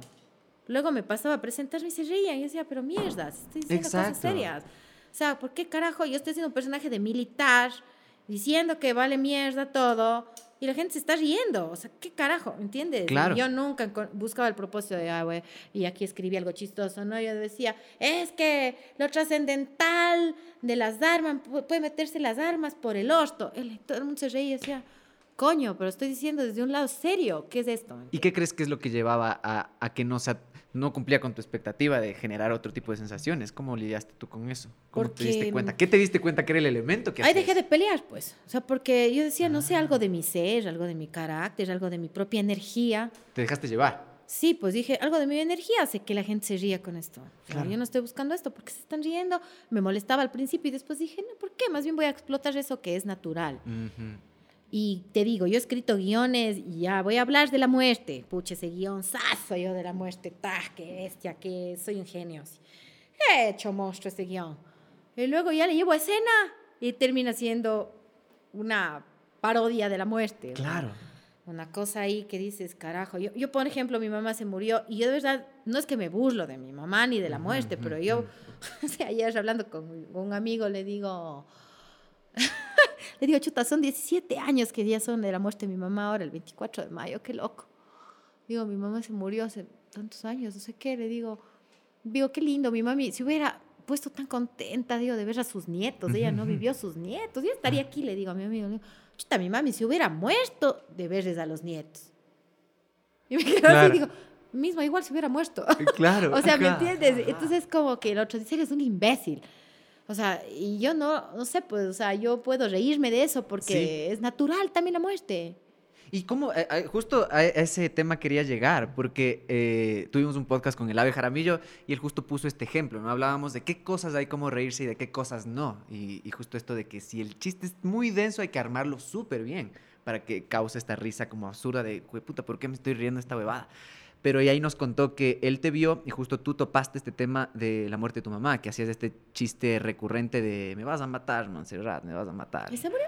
Y exactamente, y, y él dijo como, para mí fue como, era como denso, ¿no? Como reírse de eso, pero es un dolor superado, o sea, es un dolor que tú te escarbaste y que te diste cuenta que estaba ahí y natural. ¿Cómo fue ese proceso tuyo para, mientras lo escribías, mientras tú descubriste eso? Seguramente a ti te dio una carcajada, alguna cosa que pasó por tu cabeza y simplemente de ahí salió. ¿Cómo fue? la primera obra que te digo que escribí sobre eso fue como ya me limpié, me depuré y entendí porque además yo la acompañé en la muerte mi mamá, entonces como comprendí ese otro lado que es místico, que no es trágico. Yo nunca me quedé arrastrando el dolor tampoco de mi mamá, o sea, yo le extraño, a veces eh, le pienso, le siento y todo, pero tampoco le sufro, o sea, yo no me quedé sufriendo, o sea, yo, yo, le vi morir, agradecí, pero no me quedé, me, me dio pena, tristeza, pero Obvio. sufrimiento, te digo sinceramente, puede sonar muy cruel, pero no, no le sufrí. Entonces Qué tampoco locura. fue muy, no sé, dije, ¿cómo transmutar eso? Porque realmente a veces pienso que algunos filósofos dicen que también capaz ni te mueres, cacha, que la muerte capaz ni existe, que solamente vos estás aquí, vos no te acuerdas que ya te moriste antes. Pues yo sí creo en la reencarnación, por ejemplo. Ajá. Ya, y, y yo no me acuerdo, pero si vos me preguntas qué fuiste antes, digo, si no me hago una regresión, no sé, entre comillas. Pero sí puedo percibir que tuve otras vivencias y vienen a mí estas cosas que digo, ah, esto yo. Como Que ya sé, puedes ¿no? lidiar con Ya, cosas. Exacto, pero Ajá. nunca te acuerdas cuando te moriste. Claro. De pronto solamente estás aquí, te, te moriste y mañana ya apareciste en otro cuerpo. Pero vos no sabes eso, Calas. Claro. Ajá. No sé cómo explicar. Tal vez, tal vez hay una muerte que yo no pudiera soportar, que la única, la única cosa que yo no pudiera capaz lidiar es la muerte de mi hijo, por ejemplo. Pero yo es como, es la única cosa que no me siento preparada, lista nunca jamás. No, no, no podría, no sé cómo lo pudiera confrontar, quisiera experimentar. Claro, incluso, pero tú dices justo esto de que como que te lleva, eh, todas las cosas que vas viviendo te llevan a escribir cosas de las que vives de ese momento. Sí, ¿no? y transmutarlas y, y- y liberarme y, y hacer la catarsis para, Exacto. para poder liberar, ¿no es cierto? Ajá. Entonces, claro, cuando hago esta obra de, de, de, de- de mis tetas, que ahora la voy a poner de nuevo en escena, es una obra que hablo sobre la maternidad porque me dio depresión postparto. Entonces, viéndome a mí como mamá, viéndome a mí como nieta, viéndome a mí como, como futura suegra y viéndome como seré hijito, como seré. O sea, vieja bruja. así. Con mi hijo, mi hijo, ¿qué, qué es pues hijita? No sabe ni lavar los platos, es para casarse conmigo. Entonces, claro, viéndome a mí como desde diferentes ángulos y, y todo ahí, me encontré con ese, con ese chiste. Fue así como, este, estoy hablando y digo, que estas cosas que dicen las mamás que es tan recurrente en nuestro medio, que Sí. me vas a matar, vos me vas a, a mí me vas a matar. Claro. Ya, mi mamá era típico, típico, o sea, y yo decía, mi mamá cree que paría un sicario, o sea. O Claro. sea, ¿cómo? ¿Cómo me vas a matar? O sea, ¿qué cacha? Decía, mi mamá, o sea, son las frases las que te dan Sí, risa, o sea, sí, y sí, me vas a matar. Se murió. Me voy a morir, es que ya me voy a morir, es la cosa. Claro. Ya me voy a morir. Es, me vas a matar, me voy a morir, me voy a morir, es que me voy a morir, es que si haces tal cosa, me voy a morir. Era una amenaza, básicamente. O sea, imagínate la culpa que te queda vos cuando eres niño si te muere tu mamá porque vos, no sé, pues hiciste alguna cosa que Claro. no le gustó. Cagaste. Puta, te puede cagar la claro. vida el resto de, para siempre. Ajá. Entonces, me, voy a morir. ¿Y se murió? No. Claro. Y es verdad, se murió. Pues es que. ¿qué? Volvemos, volvemos al podcast después de unas pausas técnicas. La biela estuvo haciendo efecto un chance, creo. Estábamos hablando un poco de esto de escribir y como enfrentarse al dolor eh, al, al escribir cosas. ¿Tú te has enfrentado a otro tipo de dolores en ese sentido o te ha ayudado a lidiar con experiencias dolorosas también escribir comedia? Sí, uh, totalmente. O sea, mira, yo, yo cuando escribo comedia, no empiezo escribiendo comedia. Claro. O sea, yo tengo como de esta última obra, hasta ahorita tengo unos 11 machetes que acabamos de hacer ayer con la Sole, porque después de ver el estreno dijimos, no, no dije nada de lo que es el guion, o dije todo al revés, o dije todo mezclado, y dije, a ver, ¿por dónde? Entonces, yo sigo creando, es que es una creación, es como, es como continua. Yo nunca termino de escribir un guion, nunca. O sea, ah, ¿en serio? Sí. Yo siempre, por ejemplo, yo, el cadáver de mi ex, en ese momento de mi vida yo tenía mucho resentimiento con los hombres. Tal vez por eso, tal vez mis stand-ups también tenían este matiz de ah, siempre, ay, son unos pendejos. Cabreada. Tú Sí, te porque muestras estaba- bastante cabreada con Porque, algunas estaba, cosas. porque estaba molesta con, con esa relación, con mi propio masculino, ¿me entiendes? Y- Ajá. pero cuando ya trascendí un poco eso, como que comprendí de otro lado, entonces obviamente ya no voy a seguir diciendo las mismas cosas solo porque la obra es así. Ya no puedo, ¿me entiendes? Digo tal vez lo mismo, pero desde otro lado, con otra visión, otro contenido, con esto de sí, porque siento ahorita, por ejemplo, con lo que te decía hace un rato, siento que en este momento es un momento de conciliación. Ya no es hora de pelear con nadie, o sea, es, es conciliemos. Entonces, mis Ujú. obras ahorita van a decirte eso, van a decir conciliemos, conciliemos, Claro. conciliemos, porque estamos pasando una, una era, según mis creencias, obviamente, mi- o sea, una- de una era de Pisces a una era de Acuario, Sí. donde ya la energía no es cuando uno dice femenina, piensan que ahora, la- no sé, pues las feministas dicen ahora es una, una era de las feministas y no hay tal. O sea, del feminismo no hay tal, es una era donde la energía femenina que habita en los hombres como las mujeres Sí. va a ser la que lidere, ¿no es cierto? Esto es lo que por lo menos yo creo. Entonces, tengo que hablar de eso, porque eso es lo que yo ahorita creo. Entonces, no puedo hablar de lo que ya creí hace 10 años, que era que hay que pelear con los hombres. Claro. ¿Entiendes? Entonces, Ajá. las obras se siguen escribiendo. Y obviamente sigo sanando cosas. Y cuando escribí lo de mis ex, estaba enojada con tantas putas separaciones. O sea, estaba Claro. harta. de- Pero tú no ¿y te metes con ese guion. no? O sea, tú eh, has recogido esos guiones para volverlos a ponerlos en escena y ahí te das cuenta de que ya sí, no piensas así. total. Y a veces me, me da shock. De ti misma. Sí, o sea, digo que me oigo lo que estoy diciendo y digo, ¿qué mierda es esto? Porque justo hice un taller de parejas. Claro. digo, L, Qué denso. qué denso, chuta madre, yo he estado pensando esto, cara, pero ahora no Ah. pienso. Y, y me encuentro en el escenario y digo, ¿qué hago? ¿Voto la obra? Digo, no, tengo que darle la forma y tengo que encontrar la manera de, de, de, de llegar a este punto, porque todas las mujeres de alguna manera llevamos un dolor con el masculino, o sea, eso es algo que está ahí, no es algo que yo me invento. Sí. Entonces yo no quiero alimentar más ese dolor a las mujeres, pero sí quiero decirles que sí hay una manera de poder llegar a, a enfrentar eso, a conciliar, Utilizarlo, claro. ¿entiendes? De otra forma. Pero entonces, claro, ya, ya le veo la obra. Entonces, ahora, por ejemplo, hablo de, la, de mis tetas, que yo tuve una depresión horrible, que no le deseo a nadie. Ni, Posparto fue eso. Sí.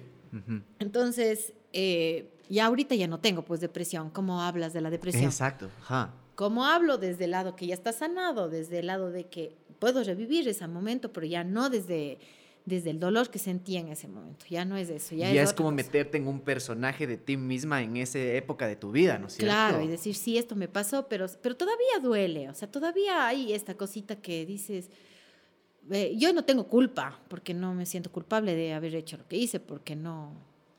¿Por qué no? Pues porque no estaba consciente de esta manera. Pero igual, si digo, chuta, a ver, ¿cómo sigo sanando eso? Porque nunca acabas de sanar todo. Claro. O sea, entonces, como como ahora le digo a mi hijo que yo viví ese proceso y que tal vez en el inconsciente de mi hijo esté porque estaba desde, la, desde el vientre, después él sintió un rechazo de mi parte. Obvio. Entonces, ahora el proceso es cómo le libero a él de, este, de esta emoción que yo tuve en ese momento. Y la única forma es seguir trabajando sobre mí misma, no hay otra manera Claro. todavía. Claro, Pero las obras- Las, obras son eso. Yo creo que el arte en general es Qué poco, eh, pero la comedia es como que uno pensaría, la gente piensa que es chistoso, pero eh, al comediante le lleva a esquinas de su vida y esquinas de sus emociones tan densas y de su memoria. Es súper loco. Una cosa que quería hablar contigo también, ya alejándonos como un poco de la parte comedia, es la parte actoral tuya. ¿Cuál ha sido el papel? Porque yo veo tus papeles, tus monólogos y tus stand-ups y me recuerdan bastante a ti. O sea, yo te veo a ti. ¿Cuál ha sido el papel más alejado que has hecho de ti? Que digas, puta, yo no sería así ni fregando como esta man que estoy interpretando. O sea, de pronto, no sé, pues en papel de guerrillera, yo no sé si yo me metería en ese rol. Creo que... Eh, hiciste un... un- Eh, eh, o sea, Un hice un papel- personaje pequeño, pero lo investigué, digamos, en mí, digamos. Hice un Ajá. momento, un- una película, hice este, Ajá. este personaje y creo que eso es lo más distante que he hecho, porque nunca, porque tuve que aprender a manejar armas, Ah. a, a- ver el mundo desde esta otra óptica, pues, que no tengo yo, que no sé si pertenecería, me gustaría pertenecer a una guerrilla. Claro. ¿Me comprendes? Eso Pero te, seguramente algo de ese personaje aprendiste que se te quedó. Como mu- muchos actores que, que- que me han dicho que así sea el personaje alejado, algo aprendes de estar metido en esos zapatos y algo aprendes de ese ambiente y de esa perspectiva, ¿no? Lo que pasa es que si te eligen por el casting, supongo que algo verán en ti de eso.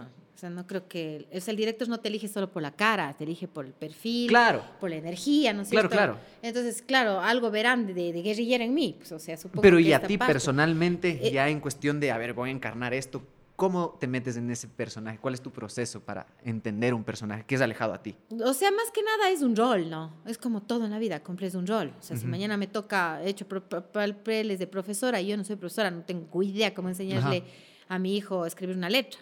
Claro. ¿Me entiendes? Eh, cosas así, em, qué sé yo, de monja. Claro. Dime, bueno, yo, por ejemplo... Vos querías ser yo monja. quería ser monja. sí, pero por eso te digo, siempre hay algo que... Hay una proyección hacia el director, más bien, Ajá. para que vos vuelvas a ese lugar que está. O sea, es, dist- es distante porque yo no sería guerrillera, pero hay algo de eso en mí, pues también. O sea, no... no no sé, algo de, de esta rebeldía, de esta, de esta cosa de confrontar, de esta cosa de decir, vean, carajo, yo voy a Ah. afuera del sistema, no, no me, Claro, no me claro. interesa ser parte de la, del sistema como es. O Claro. sea, quiero tener un lugar antisistema que de alguna manera el arte lo cumple. Ajá. No necesito ser guerrillera para estar fuera del sistema, pero sí tengo eso, ¿me entiendes? Entonces, Ah, que del es la energía. o Entonces sea, tú abordaste un chance por ese lado, como por en qué coincide con lo que yo hago. De qué ley. puedo- qué bacán. Claro, o sea, ponte, como decías vos, la suquilla, ¿no es cierto? La- es una man que... ¿Qué? O sea, esa historia la he vivido, pues. ¿Cómo Claro. no voy a haber vivido que un shuncho me engañe, o sea, mil veces? Claro, claro. O sea, y que, y que yo crea fielmente en alguien y después te dan el tostazo contra la pared. Creo que, no sé si hay alguien que no le ha pasado de alguna forma Ajá. algo similar. Entonces, claro, claro. ¿No es cierto? No, no, no he trabajado en un mercado, pero no es importante lo que está haciendo la man, es lo que está adentro del personaje. Claro, y no el lugar, sino lo que. Claro, no es que está vendiendo fruta. O sea, no he vendido nunca frutas todavía, quizá algún día, pero, Pero- no he vendido frutas. Pero, pero en cambio, el, el personaje que cómo está en su, en su interior viviendo, eso es otra... Claro, el trasfondo emocional es bastante general. es- es- exacto. Y eso es lo que le hace identidad a la, a la gente. Porque uno, ¿por qué se identifica con tal o cual historia, película, Sí. lo que sea? Porque hay una identidad, así sea una película gringa que vos dices, pero a mí está lejano, o sea... Pero te ¿Qué? hace o sea, no hay una Ah. gasolinera donde es, ah, oye, ahí a maracuya. O sea, es diferente el, el Claro. contexto, pero el Ajá. personaje le pasa algo que puede pasarte a vos, al chino, al japonés, al inglés, al asiático, a quien sea. Claro, de hecho, Entonces- justo esa es como la fórmula de las películas, ¿no? Que tú te pones de cierta manera en el zapato del, del protagonista y como que los primeros minutos es en generar este nexo con eso, con justamente que tú te sientas parte de la peli, igual lo que le pasa al man te puede pasar a ti. Entonces eso Claro, genera como esta identidad. Aunque nunca he estado en la cárcel, vos Aunque- sientes ajá. el dolor del man que está Pero, preso. ajá, y, te- y crees que eres vos. Eso es lo foco, como que llegas a, a meterte en esos Es que es porque, porque estás tocando emociones. Las Exacto. emociones son, ¿no es cierto? Son, proce- son, digamos, son proyecciones de la mente, a la Ajá. final, ¿cierto? Entonces vos estás, ¿qué, qué, qué es lo que nos pasa a todos? Si podemos, si pudiéramos clasificar, dices vos, hay la alegría, hay la tristeza, hay la soledad, hay la amargura, hay no sé qué. Y todas las personas hemos pasado por eso, pero en diferentes situaciones. Lo único que cambia es la situación, pero las emociones son las mismas. Ujú. Entonces eso es lo que te hace la identidad, eso es lo que a mí me pasa en el escenario con la gente. Yo, si voy a hablar desde que me fui a la India, la gente, ¿qué le diablo le voy a importar si yo me fui a la India o no me fui a la India? Pues yo les cuento que en la India me encontré con tal cosa que me conectó, con tal motivo, con tal situación, con, que me pasó tal cosa, que me enamoré de un tipo en la India y que luego el man se fue acá y les, cuento una historia de amor de la India. Eso es lo que le identifica. Van a agarrar gente. eso, ajá. Van a No. ponerse tus zapatos ahí. Exacto. Yo les digo, ves, estuve en un río hermoso, transparente, divino. Qué rico que es que te caiga el agua en los pies. Alguien alguna vez haya pasado por eso. Y va, ajá, claro. Entonces, eso es lo que le hace al personaje, porque de ahí, obviamente, eh, no es que eres un personaje, yo, yo esto que dicen chutes, que es un personaje totalmente diferente. Sí, yo le veo, ponte al, al Brad Pitt y siempre es el Brad Pitt, no le voy a ver a otro. Ajá. Yo Claro. le veo al Brad Pitt siempre, estoy interpretando siempre, depende después si te encasillan no, así como ese personaje y el malo en otra película y el malo en la otra y cagaste si eres el malo de Claro. todas las películas. Ajá, ajá. Pero no, igual como con Adam Sandler, ponte, que siempre es un cague de risa y en todas es el mismo. Es el mismo man que le pasa Pero le funciona. Pero le funciona, claro. ajá. Como, claro. Claro, yo amo, ajá. Sí, entonces es- es- eso dices, es algo, vos le ves a Chaplin y es Chaplin. Claro. No, por más que haga el papel en cualquier película, es Chaplin. Ajá, totalmente. No le puedes quitar esa, ese identi- esa identidad a él, porque eso es lo que, es la gracia que él tiene. Ajá, y lo que cambia es lo que se refleja la gente en el personaje. Como Sí. tú dices, justo se dejan Pero reflejar obvio, por eso. Ajá. obvio hay personajes que son más, yo al que le admiro es, ¿cómo se llama? Ay, siempre me olvido el nombre del que hace el Dr. Lecter, ¿cómo se llama? El Hannibal. Uy, ah, sí. ¿Cómo se llama? Eh, ¿Cómo maldita sea. Es, eh, Ahorita acaba de ganar un Oscar. sí, maldita sea, maldita sea. Bueno, este man es un genio, ponte, pero siempre hace ese rol. Ujú. Vos le ves, ahí comienza una persona, después está en- o sea, siempre está en este Es bastante rol. místico el man. Sí, ajá, está en este todo, rol ajá. y hace roles psicológicos. Sí, sí, sí. No, bueno, ves- no, el man también sale en el zorro, en la máscara del zorro. Ah, sí. Ajá. Es Eso es increíble, Sí. claro. eso es- Claro, claro, también hay estas cosas que vos dices, wow, pero le vi actuar acá, sí, actúa de esta manera acá. Pero siempre le vas a ver a la persona. Pues, no- Sí. No, puedes evitar. Hay un toque súper personal en lo que le ponen en cada papel, justo que de ley refleja algo que le pasa personalmente a él y él encuentra justo este nexo que tú dices para conectar con el personaje primero tú para llevar a que la gente conecte después, ¿no? Qué locura. Oye, y háblame un poco de tus referentes de aquí, porque es, eres bastante cercana también a la Juanita, ¿no? A Juana Guarderas, qué bacán. Y yo veía como que tú trabajaste full tiempo como al lado de ella, incluso como que tú eras fan de su proceso. Cuéntame un poco cuáles eran tus referentes para quererte votar por este lado actoral y este lado como un poco más de, de la teatralidad. O sea, yo siempre amé el teatro. Yo tenía mis primeros maestros en Cuenca, que son Rafael Estrella, Diego Carrasco. Son mis mayores referentes en principio. Entonces, yo les vi a ellos actuar, hacer y para mí fue genial. Obviamente después las marujitas fueron mi segundo referente, especialmente la Juana, como tú dices. Em, esta cercanía con el patio de comedias. Aprendí, obvio, a manejar la comedia ya en las tablas con ellas, o sea, que, voy a, que no puedo negar, porque eh, si algo yo admiraba mucho de, de, ellas tres, o admiro todavía, es, es, la improvisación. Y yo aprendí a improvisar ahí. O sea, ah. viendo, observando, em, sintiendo cómo es. Y obviamente es una técnica, la improvisación no es algo sacado de la teja, como la gente piensa. Claro, ¿no? Es, es, una técnica que tienes que trabajar y no hay gente que no, le, no sabe improvisar y punto. Ajá. Y y después, bueno, obviamente yo, el, mala hierba para mí fue mi referente más importante para tomar ya definitivamente la decisión de querer, de querer ser actriz. O sea, de, dedicarme a eso y saber que eso es lo que yo quiero. Claro. Aunque claro, en el mala hierba siempre me decían, te vas a La Charo siempre me decía, están viendo, eh, esta, esta actriz es muy buena, ¿eh? Ella, ella, pues es muy buena. Este estudiante es muy buena, pero seguramente se va a prostituir en la televisión. Seguramente. ¿Eso te dijo? Y me prostituí. Qué loco. O sea, ¿tú sí crees que te prostituiste en la tele? Para mí no. para mí no. Yo le tomo súper así. Yo digo, sí, para muchas personas es así. Pero la tele te dio mucha exposición. Por supuesto. O sea, yo, yo te digo, mientras vos hagas las cosas que te gustan, pongas pasión, corazón, amor, a lo que, donde estés, donde te tocó, y sepas elegir bien lo que quieres, porque tampoco, yo, yo nunca estuve en la tele por, por plata, o por fama, o por eso, ¿me entiendes? O sea, yo era parte de mi trabajo, a ver, ¿qué hay? Esto me gusta, esto no, esto sí acepto, esto no, esto sí, vamos, vamos, hagamos, me parece un chévere proyecto, hagámoslo, ¿ya? Claro. Alguna vez sí me metí en un, en un reality que después dije, ¿qué hice, coño? ¿Ya? Pero tampoco me arrepiento. Claro. O sea, es alguna cosa que yo aprendí, manejo, manejo el espacio, vi cómo se trabaja, como lo que si yo quiero hacer ahorita un programa, yo tengo esta cancha, ya está, es todo una experiencia que te suma. Claro. Entonces, a la final, eh, sí, mm, hice cosas chéveres en la televisión. Ahorita, como te digo, me han propuesto un par de cosas que para nada me interesan, o sea, pero para nada. O sea, sería como retroceder a la era de la caverna. Claro, claro, no, no, no, no, existe esa congruencia tuya con, mi proyecto. exacto. Entonces digo, no, si yo hago algo en la tele, tiene que ser algo mío, mi propuesta, mi cosa, mi esto, que me den el... Yo tenga la licencia de hacer lo que yo quiero hacer. Exacto. Pero ir así como estás ahí de borreguito en un programa donde tienes que bailar por todo lo que pasa. Claro, ahí sí sería prostituirse.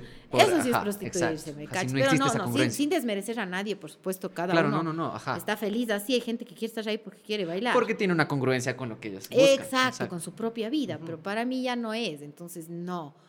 Pero el mala hierba para mí fue así como que yo quiero cuando sea grande, quiero... Y claro, y ellos siempre fueron súper más bien el teatro, ¿no? El teatro y, y, el resto no existe, y el resto no vale, y el resto los comerciales, todo, todo. ¿no? Yo no, yo me abrí y dije, no, ¿por qué no? Esto sí, vamos por ahí, hagamos esto, hagamos lo otro.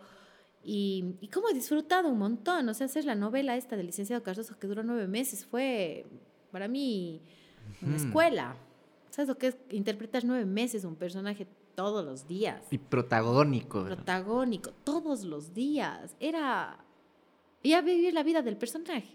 Uy. Casi que más que la mía. Eso fue hermoso. sí, ¿y cómo? Y, no te costó en algún punto salir del personaje? Que también creo que no porque no era un psicópata así. Supongo que a esos que trabajan me encantaría ser un ¡Ay, qué loco! Sí, tienes razón. ojalá, por favor. Necesito ser un personaje así de mala, de, de, de, algún psycho, de alguna cosa bien almodóvar, de una cosa que me, que me despepine la cabeza, que yo te, juro que me siento lista para hacer así una cosa puta, así una, una, prostituta en acción, así desgarrando, desgarrando cuerpos, no sé, sangre, no sé. Qué arrecho. Es que claro, eh, te cacho porque es un proceso de meterte en un personaje que, como decíamos, ni cagando harías tú, ni cagando serías tú. Y, es difícil pensar qué le prestarías a ese personaje. Pero calas la mente del personaje, exacto, de la persona, de decir, pero qué bacán que puedo. Porque yo ahora yo quiero ser tecnocumbiera, te digo. Yo hace un rato te dije quiero ser rockstar.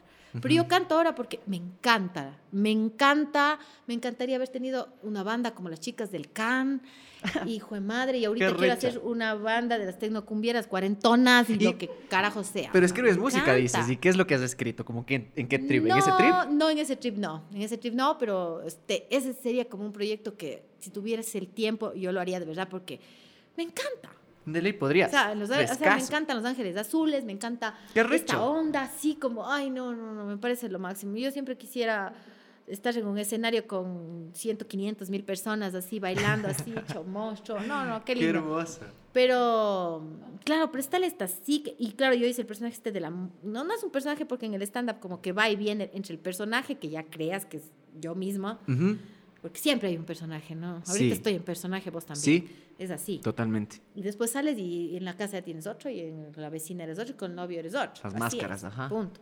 Pero, y, y es necesario para sobrevivir. Total. Eh, Pero, pero esto de, de, de, de- de dentro de todo hay un verdad, verdad. O sea, yo soy así, hijo de madre. Donde mi suegra no voy y me fumo un bareto, pues no. Claro, pero también te pones otra careta también. Pero de ley te pones, pero igual te pones otra máscara para estar ahí. O sea, también estás de cierta manera soy la nuera, La soy nuera. el personaje de la nuera Ajá. feliz. Claro. ¿Dónde crees que es el momento donde tú eres completamente tú o alguien es completamente alguien? ¿Dónde dirías que es? Yo diría que es en la, en la, en la ducha yuchas. Yo chazo. Ajá.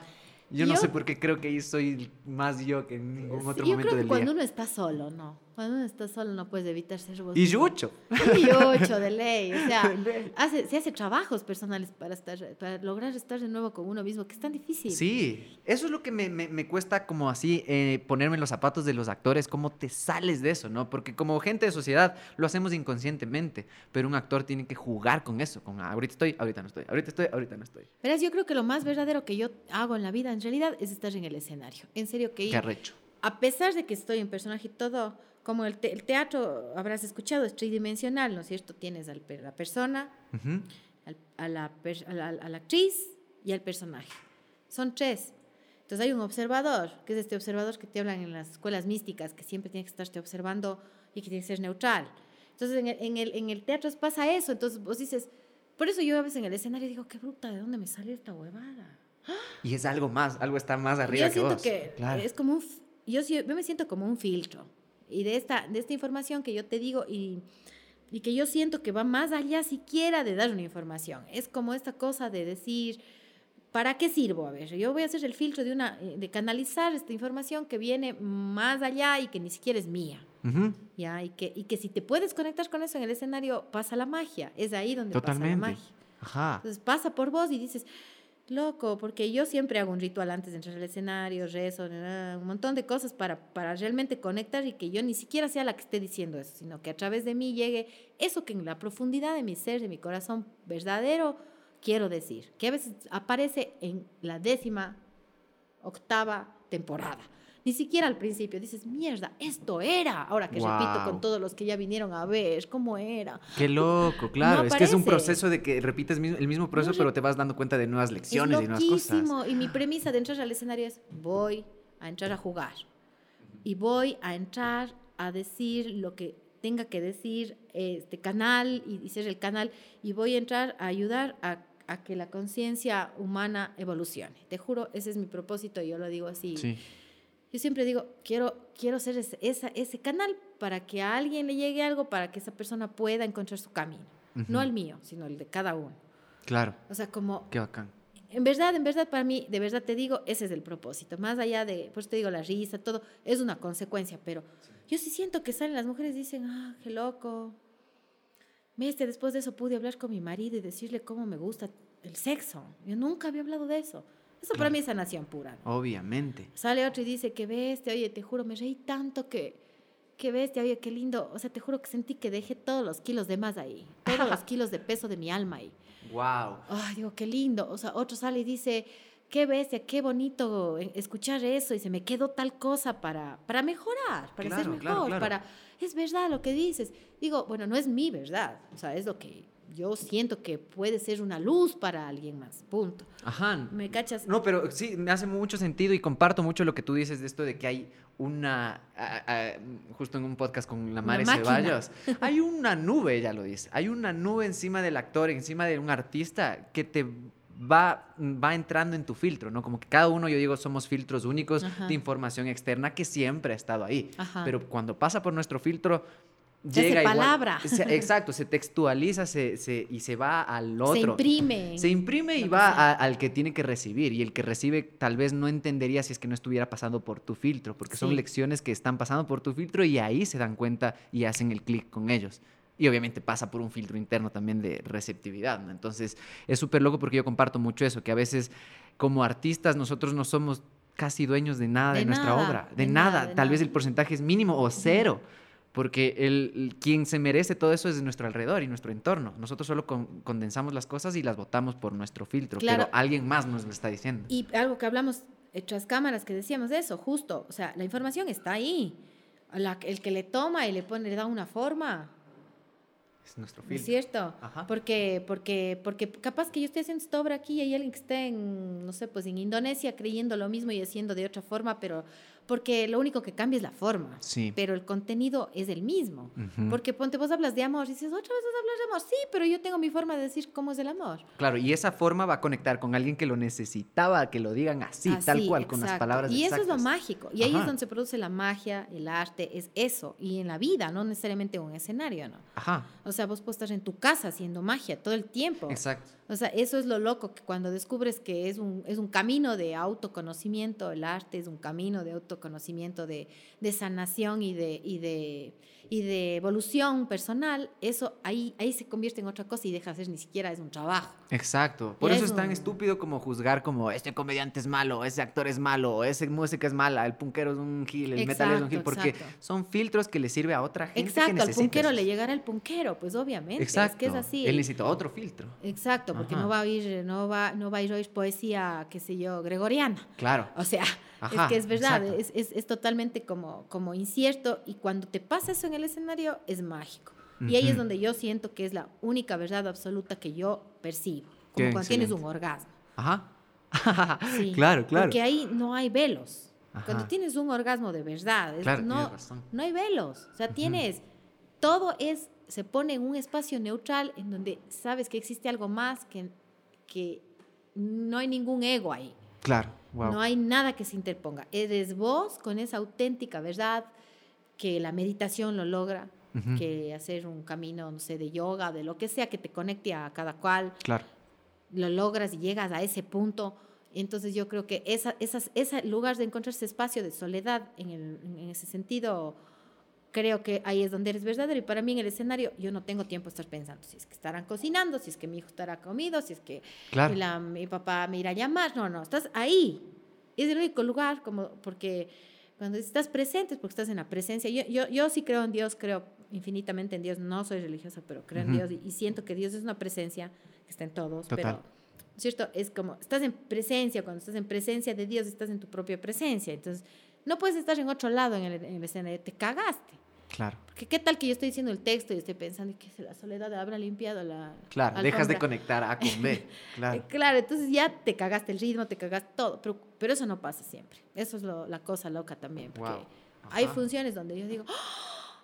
se alinearon todos los astros y es eh, los astros y es un orgasmo que ves. Claro, Dios te debe pasar esto de full, que a mí, a mí me sabe pasar cuando toco. Qué loco que que es acabo eso. de tocar y acabo, estoy así como sentada en el camerino y digo, ¿qué habrá pasado? Es solo como un momento en el que no tengo ni idea de qué pasó. O sea, no sé ni qué dije. Solo no sé cómo- disfrutaste. solo es una bruma, sí, de, de recuerdos. Y delicioso, y, Y tu cuerpo, y, ricazo. y- y claro, y el cuerpo se siente, se siente diferente y la mente está organizada y las emociones están lindas y, y después de, yo cuando me bajo del escenario es una adrenalina, siquiera unas cuatro horas estoy, chuta, ¿quién me invita a la fiesta? Exacto, Ah, uno ah, se fiesta, baja así fiesta, como- fiesta, fiesta. y nadie te invita a la puta fiesta. Ajá. Y es así, yo llego a la casa y hasta bajarme de ahí y estoy respirando y estoy en skate. Por eso existen los afters, justamente. Exacto. Bebada y Totalmente. volver a uno. Sí, es, ¿no es cierto? Sí, Es súper poco. Eso es así también una energía creativa bien especial que también podrías utilizarla para ir a escribir otra obra ese rato. Claro, ah, focazo, ¿No totalmente. Hacer ajá. una canción o Wow. algo. Ajá, o una ajá. pintura. A mí me gusta mucho dibujar y pintar y todo eso, pero no lo hago a nivel profesional. Pero es algo con lo que conecto full y, y yo siempre trabajo desde el subconsciente. O sea, eso no, no- yo no soy. Vos me dibujo un zapato y no soy capaz. No Ya. puedo, las formas. Ah, claro, tú Pero vos dejas que se vaya, ¿no? ahí, y después digo, ah, qué lindo, ¿no? Pero así, así funcionan algunas mentes, otras mentes son más... ¿Y, y tú crees que así funcionas en esta cuestión como me cuentas de dibujar? ¿Tú así funcionas al escribir tal vez? Sí, ¿También vas y dejas que se vaya y se vaya y después te da sentido? es que yo voy y digo, "Chuta, ¿de qué quiero hablar? A ver, ¿qué me están haciendo? Ah, escribo y termino escribiendo un guion que después tengo que mochar. Pero ahí te das cuenta de qué querías hablar. Todavía no. No. No siquiera, ya te digo, en el, en el guion número 12, 13, 15, 20. Claro. No, no todavía. Yo ahorita en la obra esta recién, cuando hice con la María Morena, dije, ¿qué es lo que, qué es lo que quiero decir? Ah, quiero decir que somos todos, solo somos energía. Eso quiero decir. Que somos claro. energía y que vale gato el resto. O sea, Claro. que eso es lo que pienso ahorita. O sea, eso Ajá. es lo que pienso que, que si yo cierro los ojos, vos cierras los ojos, nos cogemos de la mano y vamos a sentir que somos energía. O sea, y no importa si vos naciste en Quito, si yo nací en Cuenca, si, Ujú. si yo hablo lindo, si vos hablas bello, o el- lo que hagas, o sea, Claro. o que si vos haces pan y yo no tengo idea, o sea, no importa, te quitas las formas y solo queda lo que es. Entonces, Claro. Eso es lo que yo quiero decir en esta obra. Ya, Qué pero bacán. todavía lo estoy Ujú. transmutando y digo, ¿cómo es esto para llegar? Entonces, claro, ya, la obra fue un éxito, la gente se rió un montón.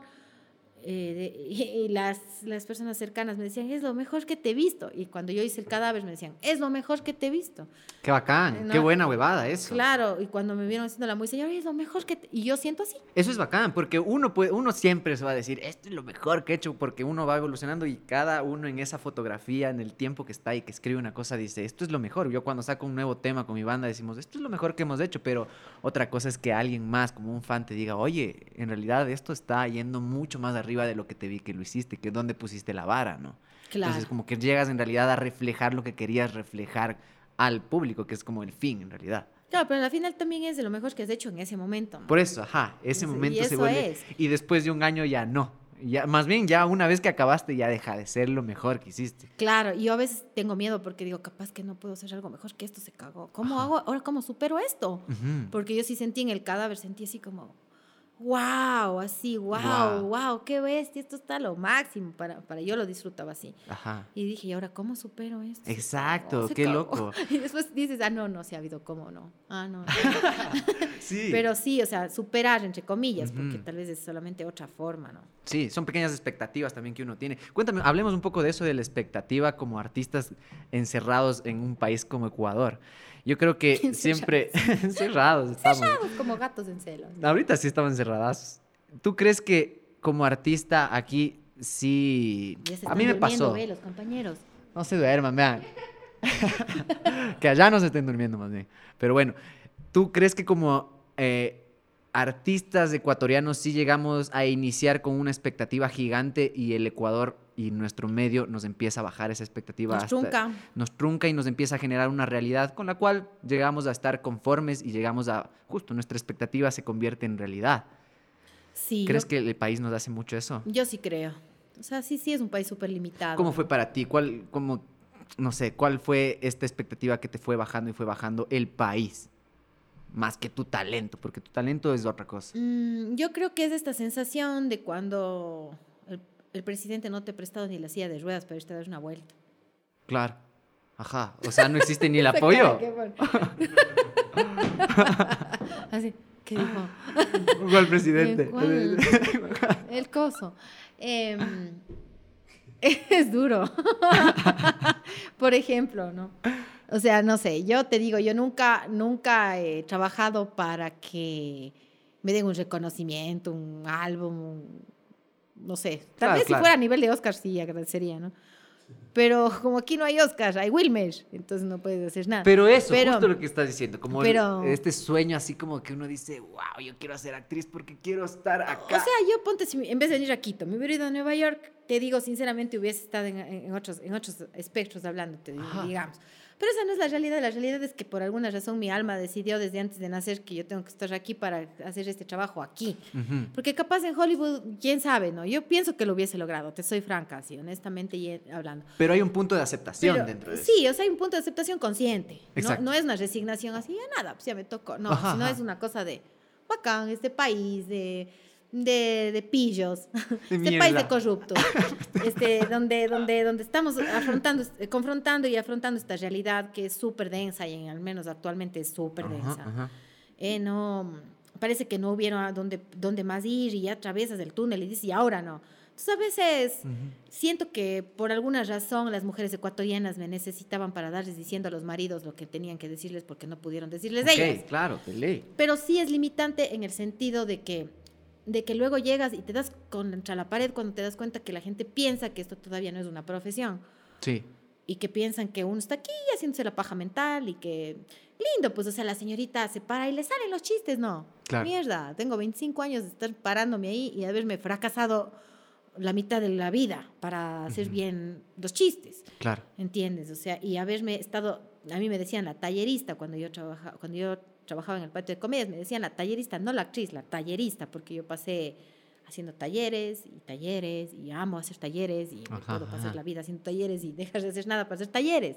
Pero que como era como una cosa como de pasante, tallerista o algo así. No, de hacer talleres, de talleres de mudras para el teatro, talleres de canto, talleres de baile, talleres de actuación, talleres de nisque, talleres de, ya vino la profesora de no sé dónde, talleres de todo lo que me pueda nutrir para Ajá. ser actriz. O sea, todo. ah, ya, ya, ya. Tallerista. Claro, claro. Entonces, hoy en día sigo haciendo, busco talleres, busco talleres de meditación, talleres de lo que sea que me puedan nutrir a mí como persona. Y, y entonces, la gente todavía piensa que esto es una cosa que, mm, que no, es, eh, no es tan profunda como los artistas percibimos el universo.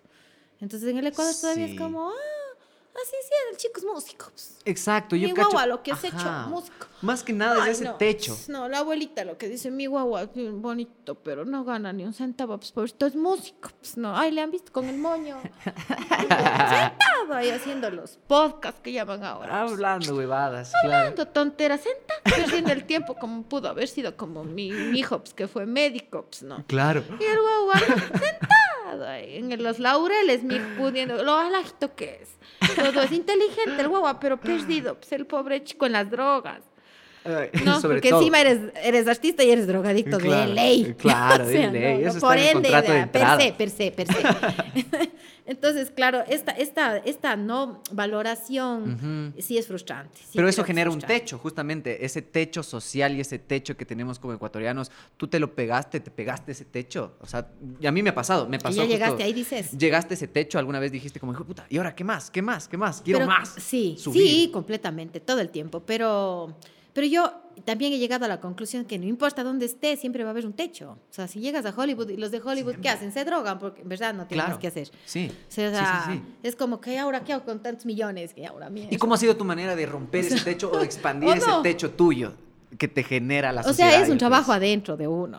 O Ajá. sea, yo creo que el trabajo no es afuera, ni, ni irle a demostrar al mundo que cuánto vales, ni que cuántas cosas sabes hacer. Creo que Ujú. Es, es, es, es seguir adentro, seguir adentro, porque no hay otro espacio. Adentro no hay techo. Sí, no hay techo. O sea, es infinito el universo de la creación. Yo te digo, tengo así como en cola, sin gacha madre, me faltan cinco obras y ahora, ¿qué hora escribo? Le digo a la Sole. Y ahora solo tengo un cuarto de página y tengo todas las ideas ahí, los impulsos y este, tengo esta idea, ¿sabe? Ve el programa que te contaba. o sea, Claro. Y es como miércoles. Y, y, y tal vez lo que nos falta en el Ecuador es los recursos. Exacto. Exacto. Ajá. Es que, los, es que uh, los recursos limitan la creatividad.